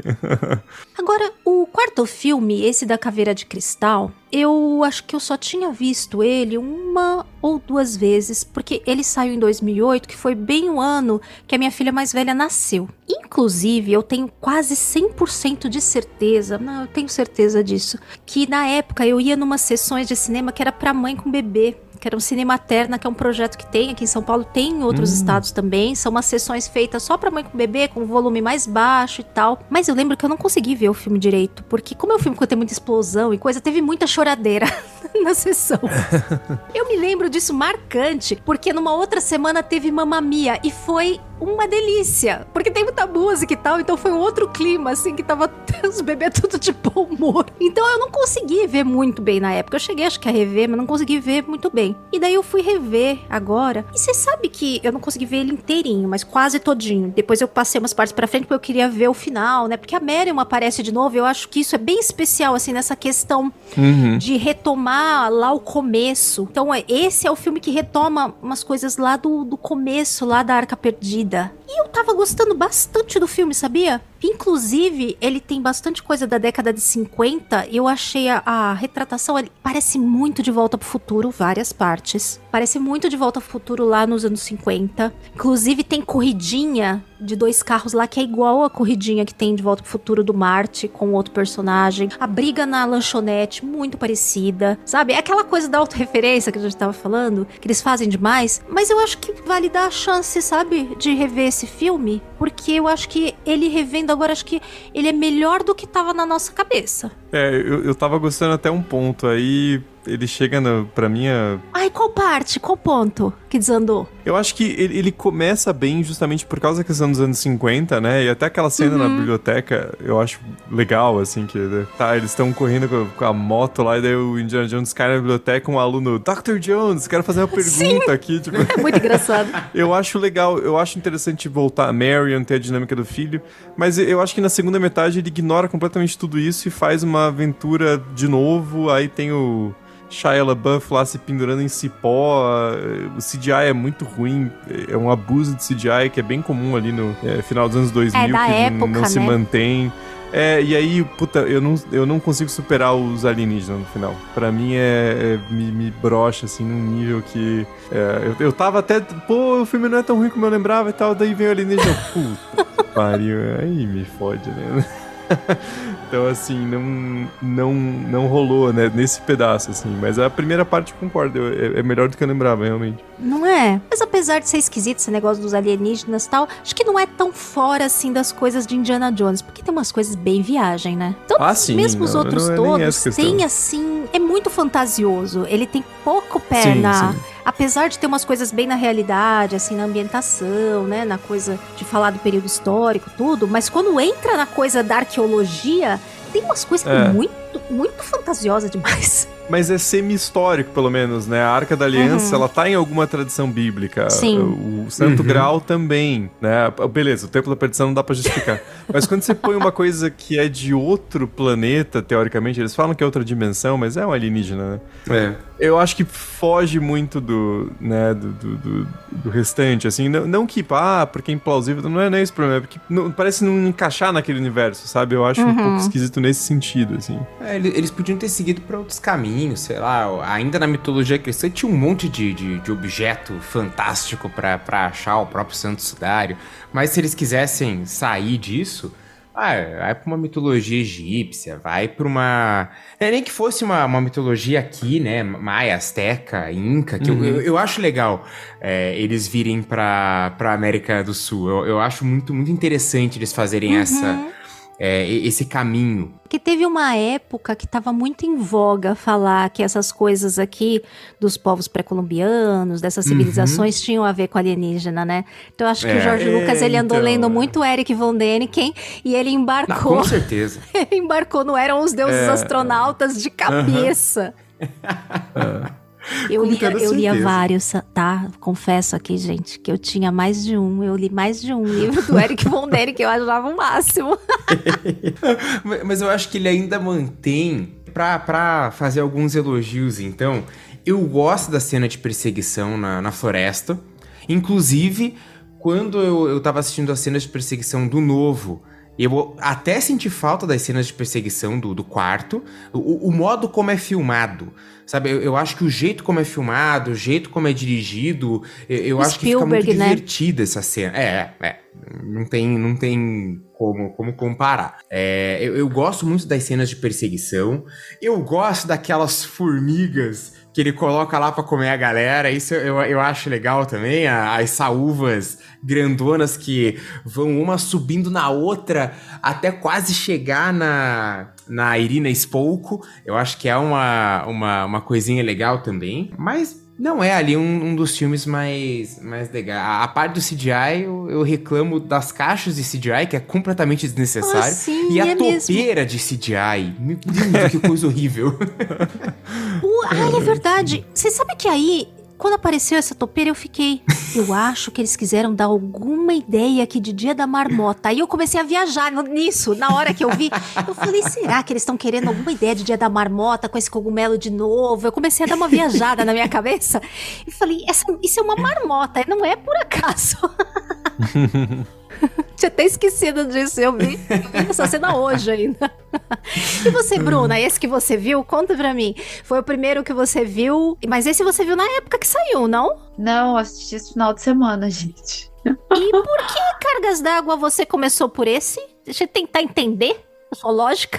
Vou contar. É que assim, a minha filha falou: mãe, tem o Indiana Jones no My Family, que é um aplicativo que a gente tem. Eu você tem lá pra assistir e tá. Eu falei, mas, mano, isso aqui parece ser muito antigo, porque eu não ia assistir de fato. Eu ia assistir os cinco, porque eu tava assim, tipo, cheio de coisa pra fazer. Eu falei, não, vou assistir o novo pra gente comentar e tal. E quando eu vi, eu tava assistindo um velho, tipo, de 2008, entendeu? Eu falei, não, mas isso aqui tem alguma coisa errada, entendeu? Não é, não é o novo, mas tudo bem. Eu terminei, né? Enfim. Cara, eu sinceramente, tipo, vocês falando aí dos alienígenas, eu vi muito Star Trek ali, gente, que tinha umas doideiras assim que do nada apareciam uns alienígenas meio uhum. doido, que o Kirk uhum. descia lá, tipo, nas civilizações antigas, e tinha uns bagulho bem. Assim, eu não conheço nada de Diana Jones, eu sou bem sincera nesse ponto, mas eu me senti meio que. Falei, pô, isso aqui, acho que ele assistiu Star Trek, teve umas ideias lá na trilogia clássica, só pode. na, na série Conectou clássica, por porque... esse ponto, né? É, porque você. eu achei legal. É, depois eu fui, claro, dar uma pesquisada, né? Eu soube do filho dele e tal, que daí no 5 a gente tem ali.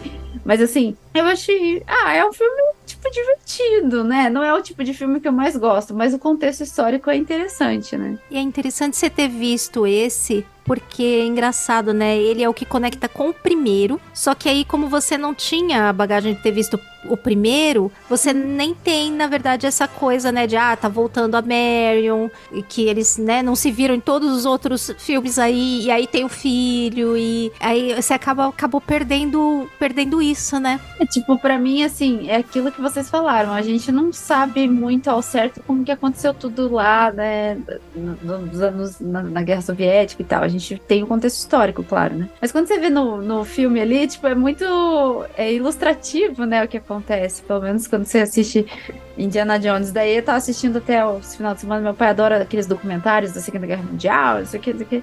Eu falei, é, tem umas coisas assim, que, que eles puxam de lá. É engraçado. Eu, pelo menos, nesse ponto, assim, achei interessante. Mas eu não tenho muito a agregar na história, porque eu acho mesmo que tem muita coisa que para mim ficou meio aberta, eu não entendi ali, que depois eu até falei, né? Falei, puxa, vou ter que ver os outros filmes para entender direito. Mas eu achei, achei legal essa parte do extraterrestre, porque me lembrou Star Trek. Embora vocês não gostaram, né? É tipo, é que é, é, a maldição de historiador, né? Você já começa é. a ver problema, né? Porque em Star Trek é sempre num sentido assim de tipo, pra economizar orçamento, a série clássica, no caso, né? Uhum. Ah, é, é, uma versão da Terra nos anos 50, né? Exato. Aqui é tipo, é aquela pira assim de ah, alienígenas construíram as pirâmides, porque europeu não pode ver uma coisa que não foi feita para europeu e acha que foi alienígena, né? Então, você já começa a ficar, puta, é mais essa referência que ele pega, né? E aí. Exato. E, e, o próprio Spielberg não queria colocar, né? Foi uma discussão eterna ali. O Spielberg, não, cara, não tem nada a ver. O George Lucas, não, pô, tem que colocar porque tem. Só que aí o Spielberg acabou perdendo, né? Então, assim, ficou, né? Fora que tem toda a coisa da Guerra Fria, né? Nesse filme que é meio. É, também. Meio também, é, é. né? Também, também. A vilã da Kate Blanchett é bem exagerada, né? Bom, ninguém esquece a coisa da, do Indiana Jones na geladeira caindo da explosão de bomba atômica, né? Acho que esse aqui é o, o, ponto mais absurdo. Acho que é pior até que os alienígenas, para falar a verdade. Dá pra topar mais os alienígenas que o Indiana Jones na geladeira, dentro da geladeira, quilômetros voando e depois caindo. oh, mas a geladeira é revestida em chumbo, gente. Daí, daí tá explicado já. Vocês que não estão querendo entender, ó. Tá super explicadinho ali. O problema é ele voar dois mil metros e sobreviver, né? pois é, não. E ela não abriu, né? Como é que ele conseguiu segurar com aquele bagulho batendo e caindo? Ah, os eletrodomésticos de antigamente, realmente. E era uma geladeira mesmo que eu vi de 1957, uma geladeira de verdade da época. Certamente era resistente. É, essa geladeira não, não, não, abria mesmo. É, essas geladeiras tiveram que ser. Foi proibido o sistema lá, porque as pessoas morriam, né? Quando às vezes entrava na geladeira e tal. É, criança, né? Com aquela mania idiota de se esconder em geladeira. É, não, é perigosíssimo. Então, a, ali está historicamente correto a geladeira não abrir. sim, sim. Por esse lado, né? então, assim, concordamos que a personagem feminina melhor das que foram retratadas é a própria Marion, né? A primeira, que depois acabou voltando só no último filme. Sim. É uma coisa, sabe uma coisa interessante? Que é, tem a Marion no primeiro e depois todas as personagens que aparecem, elas ou são vilãs ou não agregam. Então ele não agrega, meio que atrapalha, e as outras são meio que vilãs. As outras duas que aparecem são ou é nazista ou é russa lá da, da coisa, né? Só quando volta uhum. a Marion que volta a ter uma, uma personagem para compartilhar com ele. Meio complicado mesmo. E agora, no último bloco, vamos falar sobre o último filme da saga Indiana Jones, o mais recente, Indiana Jones e a Relíquia do Destino. Eu tô me aposentando. Tá, e a gente vai beber o quê? O mesmo para minha filhada. O meu pai disse que você encontrou uma coisa. Num trem durante a guerra. Uma relíquia que pode mudar toda a nossa história. Por que está atrás da coisa que enlouqueceu seu pai? Então esse filme ele foi dirigido pelo James Mangold, que inclusive vai dirigir um filme de Star Wars aí novo que está previsto para sair num dos próximos anos sobre o início dos Jedi, que seria o primeiro Jedi, os primeiros contatos com a Força. Ele foi roteirizado por Jess Butterworth, John Henry Butterworth e David Coe. Como os papéis principais a gente tem, voltando, claro, Harrison Ford, Phoebe Waller-Bridge como a Helena Shaw. E ainda tem participações super especiais do Antônio Bandeiras, a própria Karen Allen voltando como a Marion, nomes conhecidos e nomes novos aí da saga. Então já fizemos aí toda um, uma recapitulação desse vários filmes aí de Indiana Jones, nossa opinião sobre eles, os nossos favoritos. E agora no terceiro bloco, vamos só falar um pouquinho sobre o filme novo. Se a gente acha que combina com o restante, se vale a pena ver, vale a pena ver no cinema ou não, a direção do James Mangold tá legal ou não, já que é o único filme que não é dirigido aí pelo próprio pelo próprio, eu ia falar pelo próprio Jorge Lucas, aí eu, pelo Steven Spielberg, com o Jorge Lucas na cabeça. Então vamos falar um pouquinho sobre ele, inclusive sobre a atualização de participação de personagem feminina aí na saga Indiana Jones. Como é que ficou isso? Todos nós vimos o filme, até a Bruna, né, Bruna? Sim, eu vi nos 45 do segundo tempo, mas eu vi. Mas você viu, né?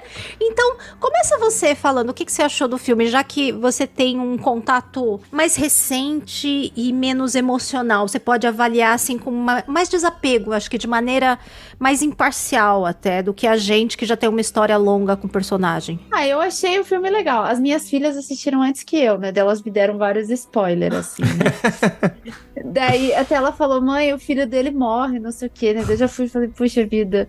É, já, tipo, eu, eu gosto de spoiler, a Kátia sabe disso, né? Mas eu já fui assim, tipo, ah, fui pra assistir e tal. Ah, eu gostei do filme. É que assim, eu não tenho o contexto do Indiana Jones, assim, como, como todo mundo tem, né? Então teve coisa ali que realmente eu fiquei um pouquinho perdida. Mas eu gostei do filme, achei legal a, a, a filhada dele, né? Que é a, a personagem feminina. De, é, eu achei muito legal ela, assim, achei uma mulher bem, bem diferentona, assim, bem é, expressiva, né? Gostei do filme, eu gostei de ver o Harrison Ford mais velho. Eu achei que ele atuou melhor do que quando ele atuou lá no, no episódio 8 e, e, e, e no, no 9 ali, né? No 8 ele não apareceu. Mas enfim, ah, eu gostei do filme, achei bem interessante. O final, eu confesso que eu fiquei pensando, já tô começando minha análise pelo final, né? Mas assim, fiquei pensando se seria mesmo o último filme dele. Pareceu, né? Achei bem diferente a, a, a, a, como terminou. Enfim, assim, foi um filme, tá, beleza, é legal para sentar e assistir. Não, não, não posso te dar uma opinião, ah, não é um Star Wars da vida, mas achei interessante. E eu assisti com as meninas, e assim, assisti não, né? Elas assistiram antes que eu, e a gente conversando, assim, Cara, elas gostaram, sabe, do filme e elas também não assistiram. É, você assistiu, né? Elas assistiram todos os outros, verdade, assistiram com o pai delas. E elas gostaram do filme. Olha, elas fizeram melhor a lição de casa que você, Bruna, não é? Pô, chama elas aí pra gravar, então. Exato, delas foram assim, né? Não, delas pegaram e co começaram a me contar, né? A, a, a, eu estou tocando a Manu, mas assim, ela pegou e começou a me contar e tal. Ó, oh, isso aqui tem ligação com isso. Ela foi me explicando o filme, né? Eu fui entendendo melhorzinho depois.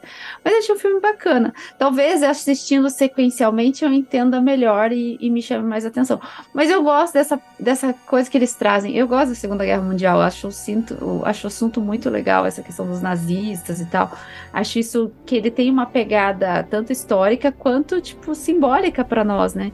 Então, eu gosto do, do, do, Gostei, né, de assistir o Indiana Jones por conta disso também. Mas o final, eu, sinceramente, fiquei, nossa, é interessante, acabou de um jeito legal. E vocês? E você, Braga? Acho que foi um ponto bom voltar com os, os vilões nazistas. Mads Mikkelsen tem, nem tem nem palavras, né? O cara é maravilhoso, incrível, assim, é um baita de um, de um vilão. Eu adorei ele no, no, no filme.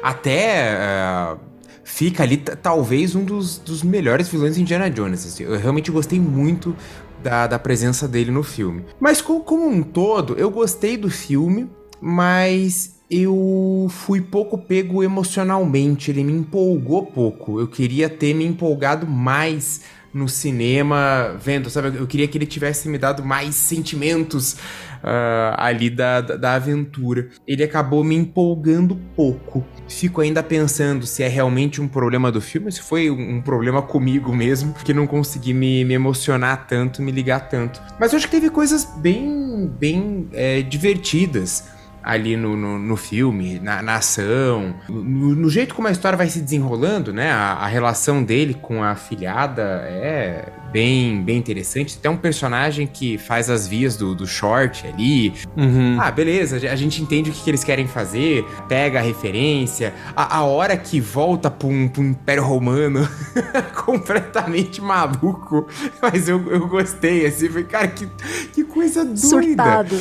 Surtado uhum. total, surtado total.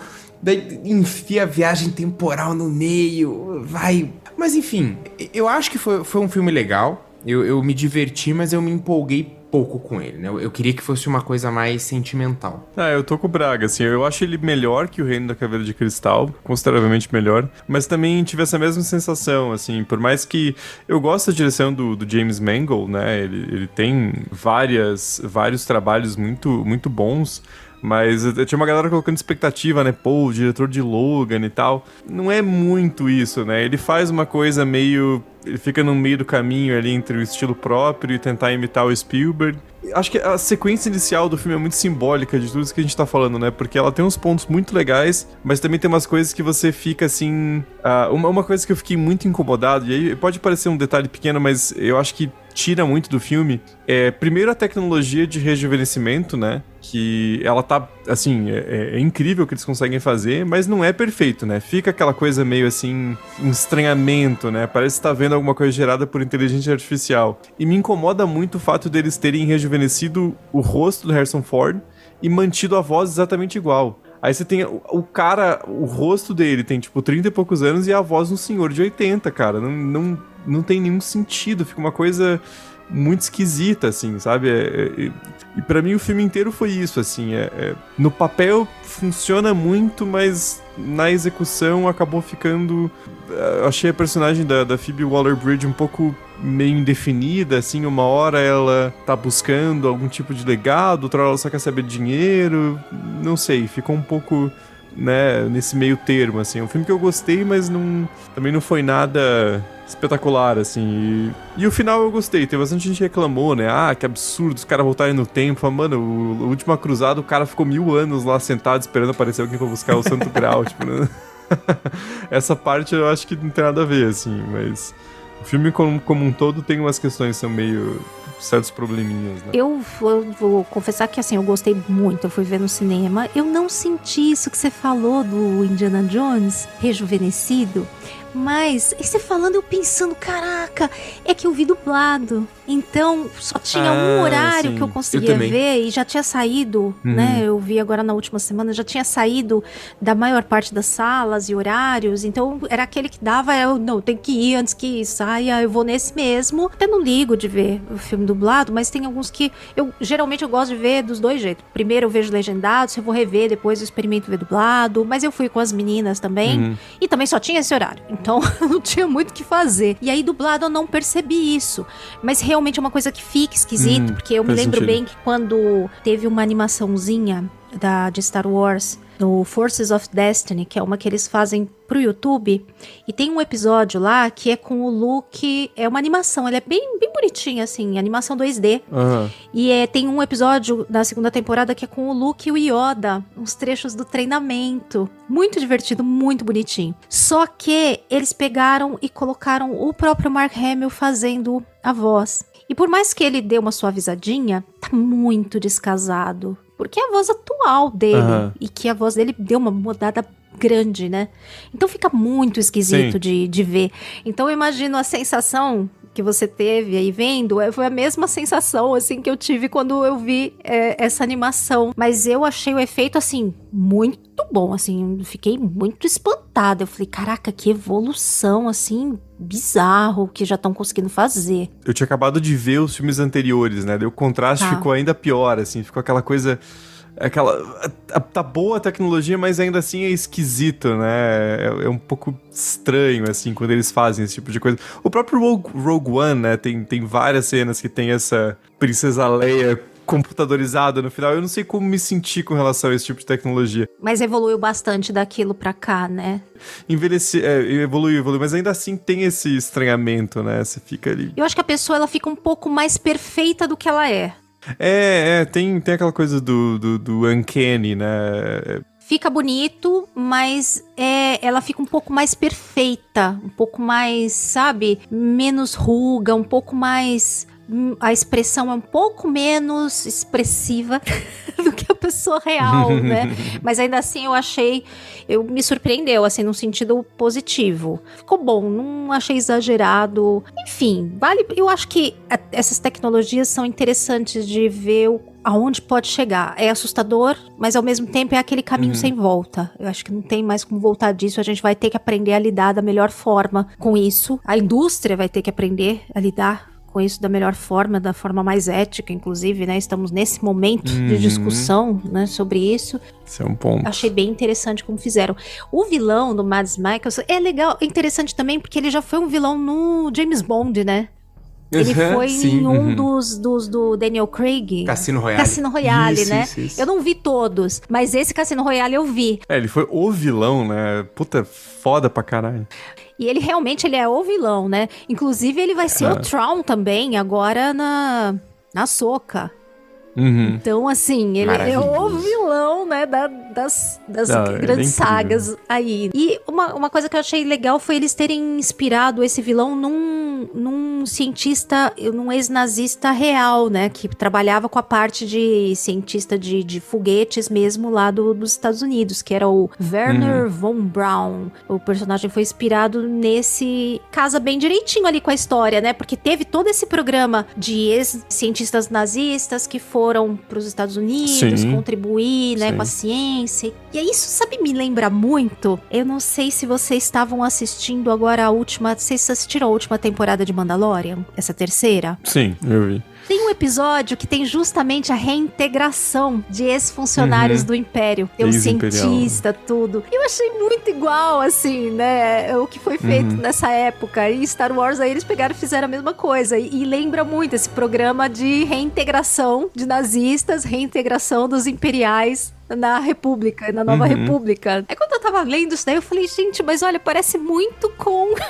e que certamente, né, a gente vai acabar vendo ainda um pouco mais disso. Mas eu achei muito interessante que, apesar de ser lá, né, na ficção, na realidade a gente teve coisa muito semelhante. Uhum. Não, né? Se inspirou. Mas o, o, o Império é super inspirado no Terceiro É, Reich, né? né? Até a Total. estrutura militar, os uniformes, é bem, bem inspirado. Né? A personagem da Helena, sabe que eu achei ela muito legal. Inclusive, a própria, se não me falha a memória, a própria Phoebe Waller-Bridge, ela contribuiu com o roteiro. Ela não tá acreditada como roteirista, mas eu me lembro quando estava em produção deles falarem que ela estava trabalhando também no roteiro. Mas ela não tá acreditada no roteiro. Isso eu achei meio estranho quando eu tava vendo. Agora até tava confirmando aqui que eu copiei e colei aqui. Ela não tá acreditada na, na parte do, do roteiro. Talvez tenha sido mexido e mexido essas coisas. Às vezes mexe, mexe, mexe e acaba Uhum. que. Ah, o arco dela eu achei interessante no aspecto de. É uma personagem bem diferente. Ela não é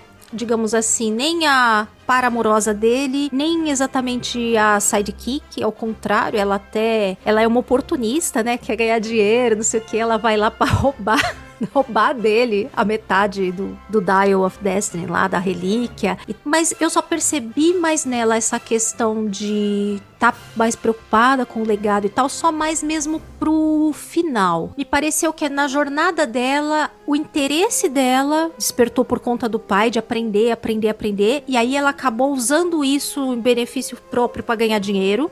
E aí só Uhum. meio que lá no final, quando as coisas é que meio que volta essa essa parte pra ela. Mas de maneira geral, eu, eu gostei bastante. E eu não sei se vocês andaram vendo coisas sobre o filme que eu vi que o filme recebeu bastante crítica assim de pessoas que disseram que não gostaram e tal. E eu vi uns comentários meio do tipo, o Indiana Jones nem é o protagonista, eu não sei o que, eu não, eu não vi nada disso no filme, É, gente. Nossa. Parece que só botar uma mulher que não é a, a parzinha romântica ou a mocinha em perigo, que aí é, é ela que é a protagonista. Nem é. Eu achei tão estranho esses Falaram a comentários. mesma coisa do. Mas é uma coisa do Mad Max Estrada da Fúria, né? E faz 10 anos quase. A galera não, não desiste, né? Desses comentários babacas. Eu até esperava um protagonismo maior dela. Com esses comentários, né, que eu tinha Aham. ouvido, eu até esperava é. que fosse, então, um protagonismo maior. Uma coisa assim, meio de que ela ia pegar um legado. E não, isso não fica Uhum. em nenhum momento. Tanto que a gente tava falando do final. Parece que ele vai ficar lá em Roma. Essa parte eu me emocionei, viu? Vocês estavam falando do- da questão emocional. Durante o filme todo eu achei muito divertido, achei legal. As meninas assistiram comigo no cinema, elas gostaram. Ao contrário dos. Porque é outro ritmo, né? É um ritmo que conversa mais com a geração nova, né? É a questão muito Sim. de ritmo mesmo. Aquele final, eu fiquei desconfiada que eles iam encerrar a história do Indiana Jones ele ficando lá. Eu quase chorei, de verdade. Eu também eu, me emocionei bastante ali naquele final. É, me enganou também. Mas no momento em que a Helena soca a cara dele pra levar ele embora, gente. Mas eu ri tanto, mas eu ri tanto, achei tão perfeita aquela saída. E o final, ele pega o chapéu no final, né? Do varal. Como se falasse não acabou. Isso eu não gostei, sabia? Porque eu acho que realmente acabou, não dá mais, sabe? Teria que encerrar meio a história dele, passar um legado talvez para alguém. Eu acho que a decisão do filme não foi boa, nem da questão. Eu Ah. gostei, mas a gente já teve outros exemplos de passagem de legado que foram melhor feitas. Por exemplo, não sei se vocês vão concordar comigo, se vocês acham que é melhor assim desse jeito que foi. Por exemplo, um que fez muito bem isso foi o novo Caça-Fantasmas, o Além Mais Além. Uhum, uhum. Eles conseguem fazer uma passagem de, de bastão e de legado pra geração nova ali muito bonita, muito boa, Sim. funciona muito bem. Inclusive, ele vai ter sequência em breve, vai sair, não sei se ano que vem, vai ter a sequência do, do filme. Cobra Kai faz isso muito bem também. De abraçar o legado e conseguir passar pra frente, mesclando com geração nova. E me deixa receiosa isso em Indiana Jones, deles não terem conseguido, de alguma forma, levar esse legado pra geração nova, porque eu acho que não levou. Uhum. Nossa, eu, eu juro que eu não entendi essa última cena dessa forma. Porque o, o final do quarto filme, o chapéu corre, o Shia LaBeouf pega, ele tira Aham. da mão do Shia LaBeouf e bota na cabeça dele. Aham. Daí, tipo, não estou passando legado. Eu que vou continuar, que o chapéu é meu. É, arranjo teu aí. Agora, nesse final, eu achei que soa tanto co- como uma piadinha mais sexual, porque ele começa a beijar a Mary e tal, e, e pega o chapéu. Eu entendi muito mais como uma, uma piadinha sexual do que como a coisa do legado. Porque a coisa do legado eu achei muito mais do quarto filme, né? Dele tirar da mão do Shia LaBeouf, que seria o, o próximo Indiana Jones. Ele arranca da mão e fala, não, sou eu. Ali eu achei que foi mais uma coisa, ele tá beijando a Marion e tal, e daí ele pega o chapéu pra, pra fazer um charme. Eu, eu tinha entendido dessa forma. Ai, que per... ah, não, eu É. acho perfeito. É que não senti que foi tão em seguida, assim, que a cena, inclusive, Uhum. dele com a Marion, que faz o callback pro primeiro filme, é maravilhosa. Os beijinhos lá deles. Hum, achei muito, muito Sim, terno, muito sim. fofo. Mas me pareceu que teve um- alguma coisa no meio, entre uma cena e a outra. Mas como eu só vi no cinema, né, não pude rever ainda, provavelmente quando eu ver de novo, vou conseguir entender isso daí Uhum. melhor. Espero que eu entenda dessa forma mesmo, porque aí eu já achei ótimo, achei perfeito. a fantasia dos dois ali, né? Tu bota o chapéu de volta, né? Provavelmente a Marion vai curtir, Cadê o chicote, né? curtir, relembrar o passado. É. falei, falei que o Thiago tinha aí chapéu e eu- ele sabe o que tá falando. Falei, acertei. Acertei. Mas tá eu- embaixo eu- da cama já. É, Eu também achei que foi, foi mais um aceno pros fãs, assim, né? Porque, justamente, no quarto filme eles dão uma ensaiada, né? Eles colocam o Shia LaBeouf ali, ah, e se a gente, de repente, fizer e tal? Eu acho que nesse último já é muito... O filme já tem essa proposta, né? De, ele vem 15 anos depois do Reino da- da Caveira de Cristal, com o Harrison Ford já com 80 anos, né? Apesar dele ter achado uma simpatia que ele tinha perdido nos últimos 10 anos, né? Que ele tava com... Qualquer aparição que ele fazia, ele tava com uma preguiça, né? Ele ia apresentar o Oscar meio dormindo. No episódio 7, ele tá claramente... É que ele gosta muito do Indiana Jones. Ele gosta, de verdade. É. Não é igual quando ele vai fazer Star Wars, que é de má vontade. Ele, o episódio 7, ele tá numa preguiça, assim, né? Ele tá no, gente, vamos acabar com essa porra, pelo amor de Deus, que eu não... Exatamente. Me mata! É, o Indiana Jones ele tem um pouco mais de apego, né? Mas eu acho que dele tem que ser o último, né? Não tem como, ele tem 80 anos, né? Pelo amor de Deus. Mas não acho que eles vão deixar morrer, né? Porque é estúdio Hollywood, né? Eles vão meter alguma prequel aí, alguma coisa. Vão fazer um. Ou, é, né? Um jovem Indiana Jones, daí a galera vai ficar. Vai cair matando em cima, igual o pobre coitado do. Puta, o nome do ator é bem estranho, mas é o que fez o Han Solo, né? No, no filme. Ehrenreich, é. É, que, que faz o que dá, né, cara? Ele faz o que dá, ele tá muito bem, mas ele não é a porra do Harrison Ford, ninguém é, né? Então, É. é, isso sempre dá, dá problema, né? Porque não tem como recriar o, o ator clássico, né? Então. Mas eu acho que foi mais nesse sentido, assim, de dar um certo aceno pro público de, ó, o Indiana Jones, interpretado pelo Harrison Ford, é eterno. Provavelmente vão fazer alguma outra coisa. É, eu teria que fazer um reboot mesmo, né? É, então, mas, né, enfim, é, sempre gera essas, né, essas reclamações, assim, né? Porque realmente não. Harrison Ford só tem um, né? Tenho dúvida até se conseguiriam fazer um reboot, porque eu não sei se essa temática conversa muito com a geração de hoje. Eu tenho bastante dúvida, sabe? Se eles teriam interesse Hum. de ver coisas sobre essa época ou teria que transportar já se tá rebutando, de repente transportar o personagem para uma outra época. Não sei, eu tenho dúvida É. do que poderia funcionar. Hoje em dia tá muito difícil da gente saber o que vai funcionar, né? Virou uma coisa que nem o apelo da nostalgia mais não tá colando muito. É, esse novo filme, a bilheteria foi bem fraca, né? É. Tá E vários pagando, últimos que saíram mas... grandes foi É. fraco. Mesmo com apelos É. de nostalgia e tudo, não tá, não tá pegando mais. E com esse silêncio significativo, porque nós não temos a menor ideia do que vai acontecer com a franquia Indiana Jones, encerramos a nossa missão de hoje. Bom, queridos ouvintes, essa foi a missão de hoje. Como vocês já devem estar esperando, agora vem as nossas indicações para fechar o episódio. Nossos convidados também foram intimados a pensar em indicações. Não sei se eles conseguiram trazer alguma assim em cima da hora, mas vou começar eu e a Bruna. Não sei nem se a Bruna também trouxe, mas eu trouxe, tá?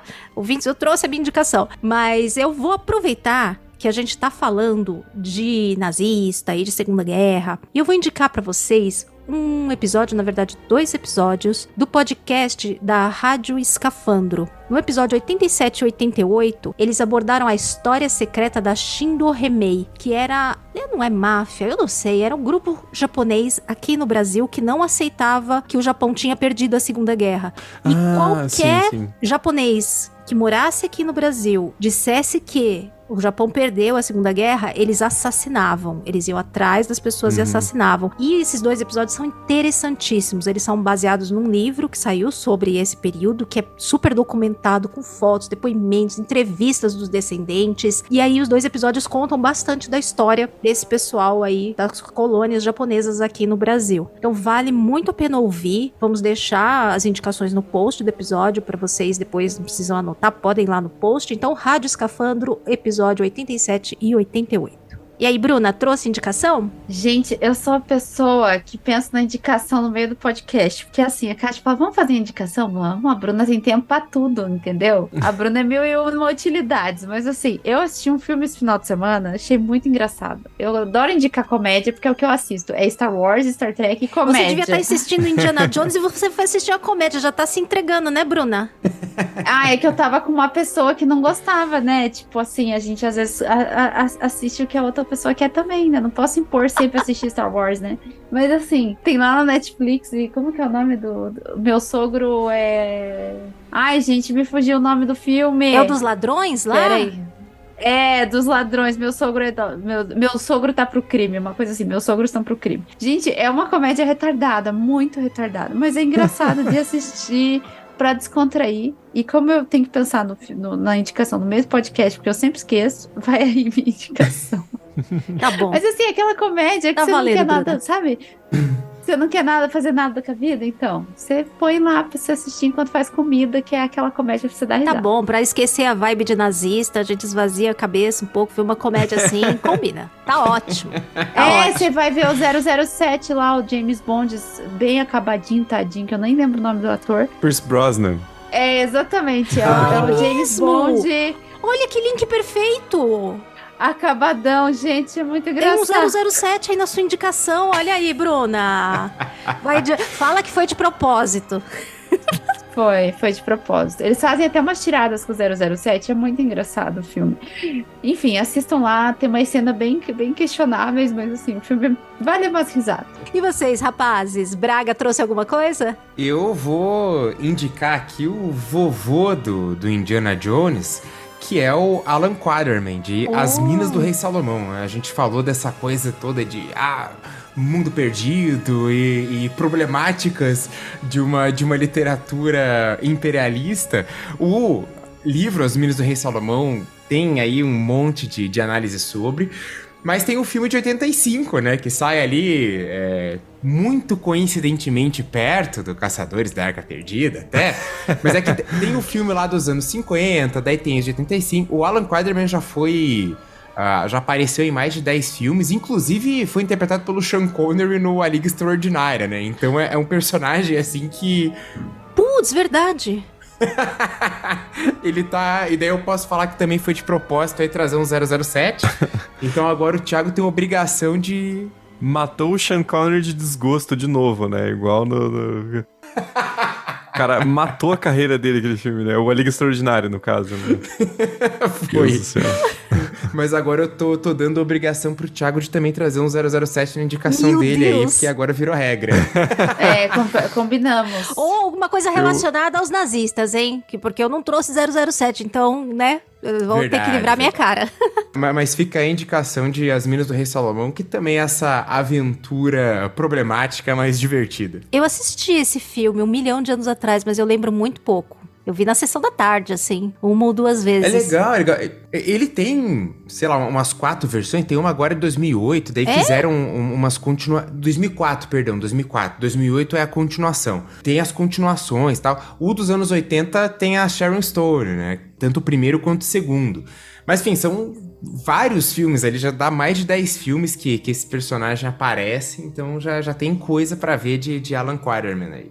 Eu vou dar uma, uma sugestão que tem o Chris Pine, e eu tava tentando lembrar que ele não fez 007, mas ele fez algum agente, alguma coisa assim, um Jack Reacher da vida. Chris Eu, eu não tô lembrando, mas tem, tem alguma Chris coisa Pine de é o- espionagem. É o, Capitão Kirk, É. Kirk, né? É, é. É, no, no, no novo Star Trek, mas ele fez alguma. Você eu não lembro tá pensando algum... nele na Mulher Maravilha, não? Mulher que ele faz um Maravilha, piloto? Porque até combina. Mas tem, gente, eu não tô lembrando agora, mas tem alguma coisa ali, um. É, é- é algum. Não é Jack Reacher também, mas enfim. é, o, o filme que, que eu pensei que, que, que eu vou indicar é o Dungeons and Dragons, o mais Ah, recente. Muito né? legal. Ah. Uhum. Entre Muito bom. Rebeldes. Jack Ryan, isso, isso, isso, isso. Perdão, interromper, mas é que Boa, eu... boa, boa. Ele fez Jack Ryan, sério? Não é Jack Reacher, é Jack Ryan. Aham. Aham. Teve, teve, teve. Acho que teve dois filmes até, né? Não, não, não muito bom, mas enfim. Mas o, o novo Dun- Dungeons and Dragons eu acabei não vendo no cinema, né? Eu assisti mais recente, faz um mês ou dois.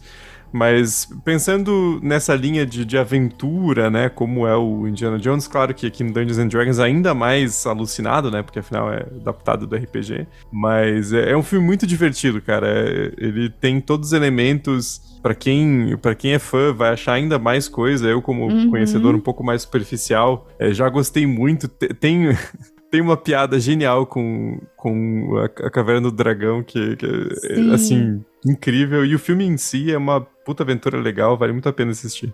É muito divertido. Eu acho que eu, eu indiquei ele em alguma das nossas indicações, não, Bruna? Indicou. Eu também assisti, gente. O filme é muito legal. É, muito, muito Eu bom, divertido. adorei. Nossa, é muito Vale bom. mesmo muito a pena ver. Pena que você não viu no cinema, porque ele é um, um filme legal Pois de ver é. no cinema.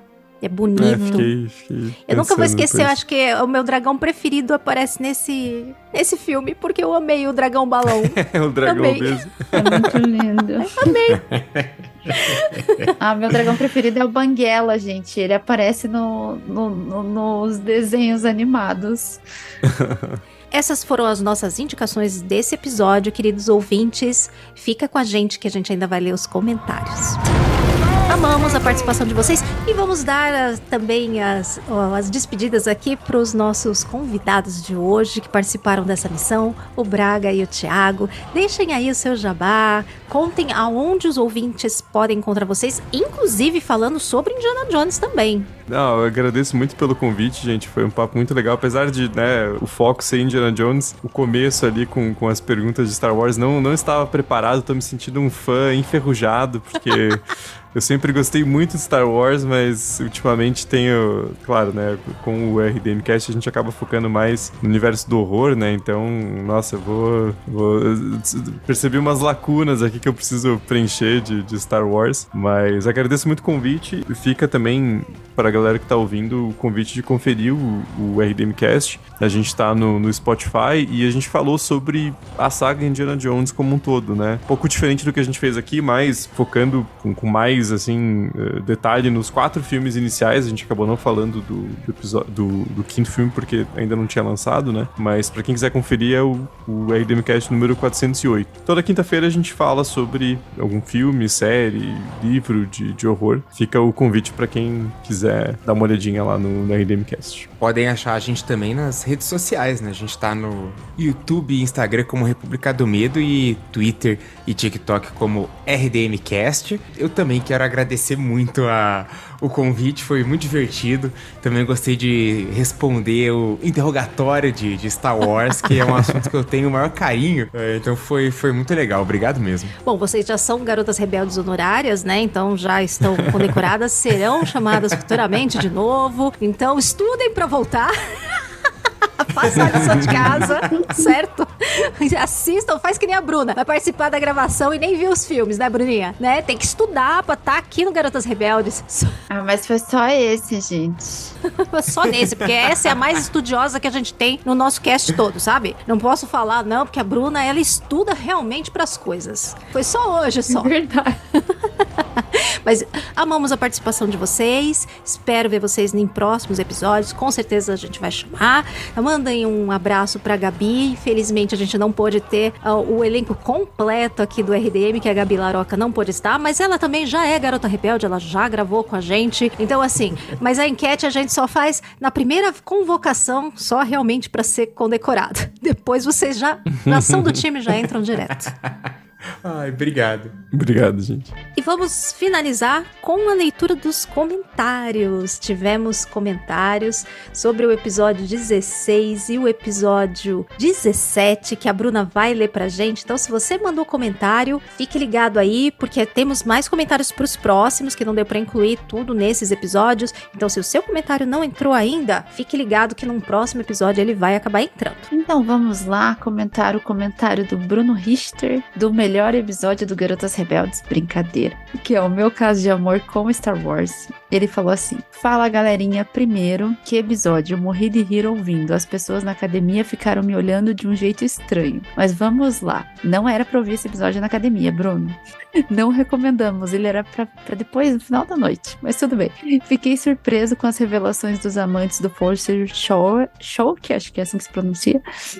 Mas vida que segue. Meus crushes de Star Wars são meio batidos, a princesa Leia de biquíni, né? A Leia Slaves, porque, né? A Padmé do episódio 2 e 3, que também é muito linda, e a Garça do Book of Boba Fett. Acho que tem uma tara por tu Twilix. e ele complementou, parabéns pessoal, episódio maravilhoso, descontraído e divertidíssimo.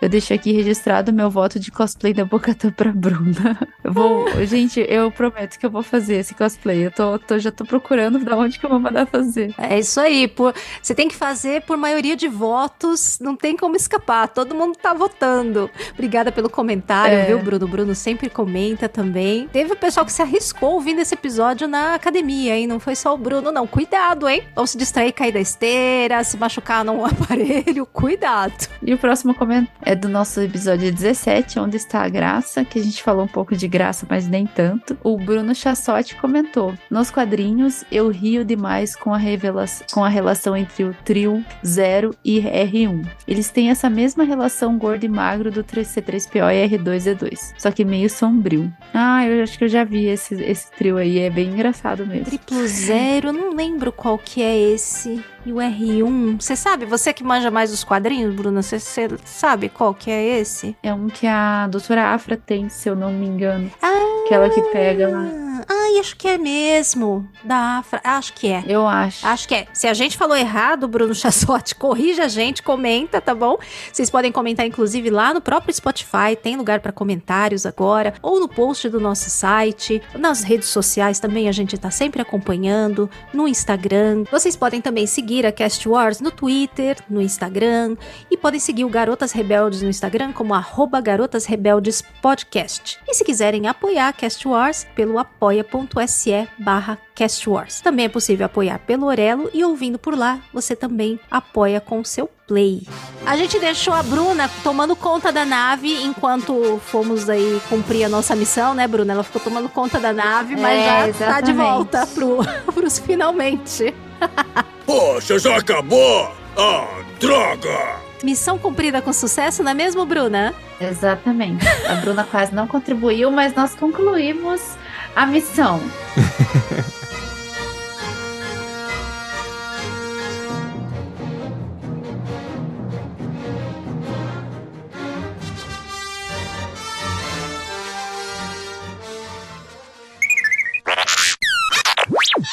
Vamos ver se eu aprendo a, a, ter um pouquinho daquele charme do Harrison Ford, né? Ver se nas análises eu consigo pegar alguma coisa, porque o ator não, charmoso. Não, não, não, né? não, não, tá tudo errado, tá tudo errado. Meu Deus, eu, eu planejei a abertura de vocês. Só porque eu não escrevi na pauta. Ai, Bruna, lá vai outra pros bloopers, né? Peraí, volta. Eu vou inserir isso bonitinho, calma aí. Esse podcast faz parte da Cast Wars Podcast Network.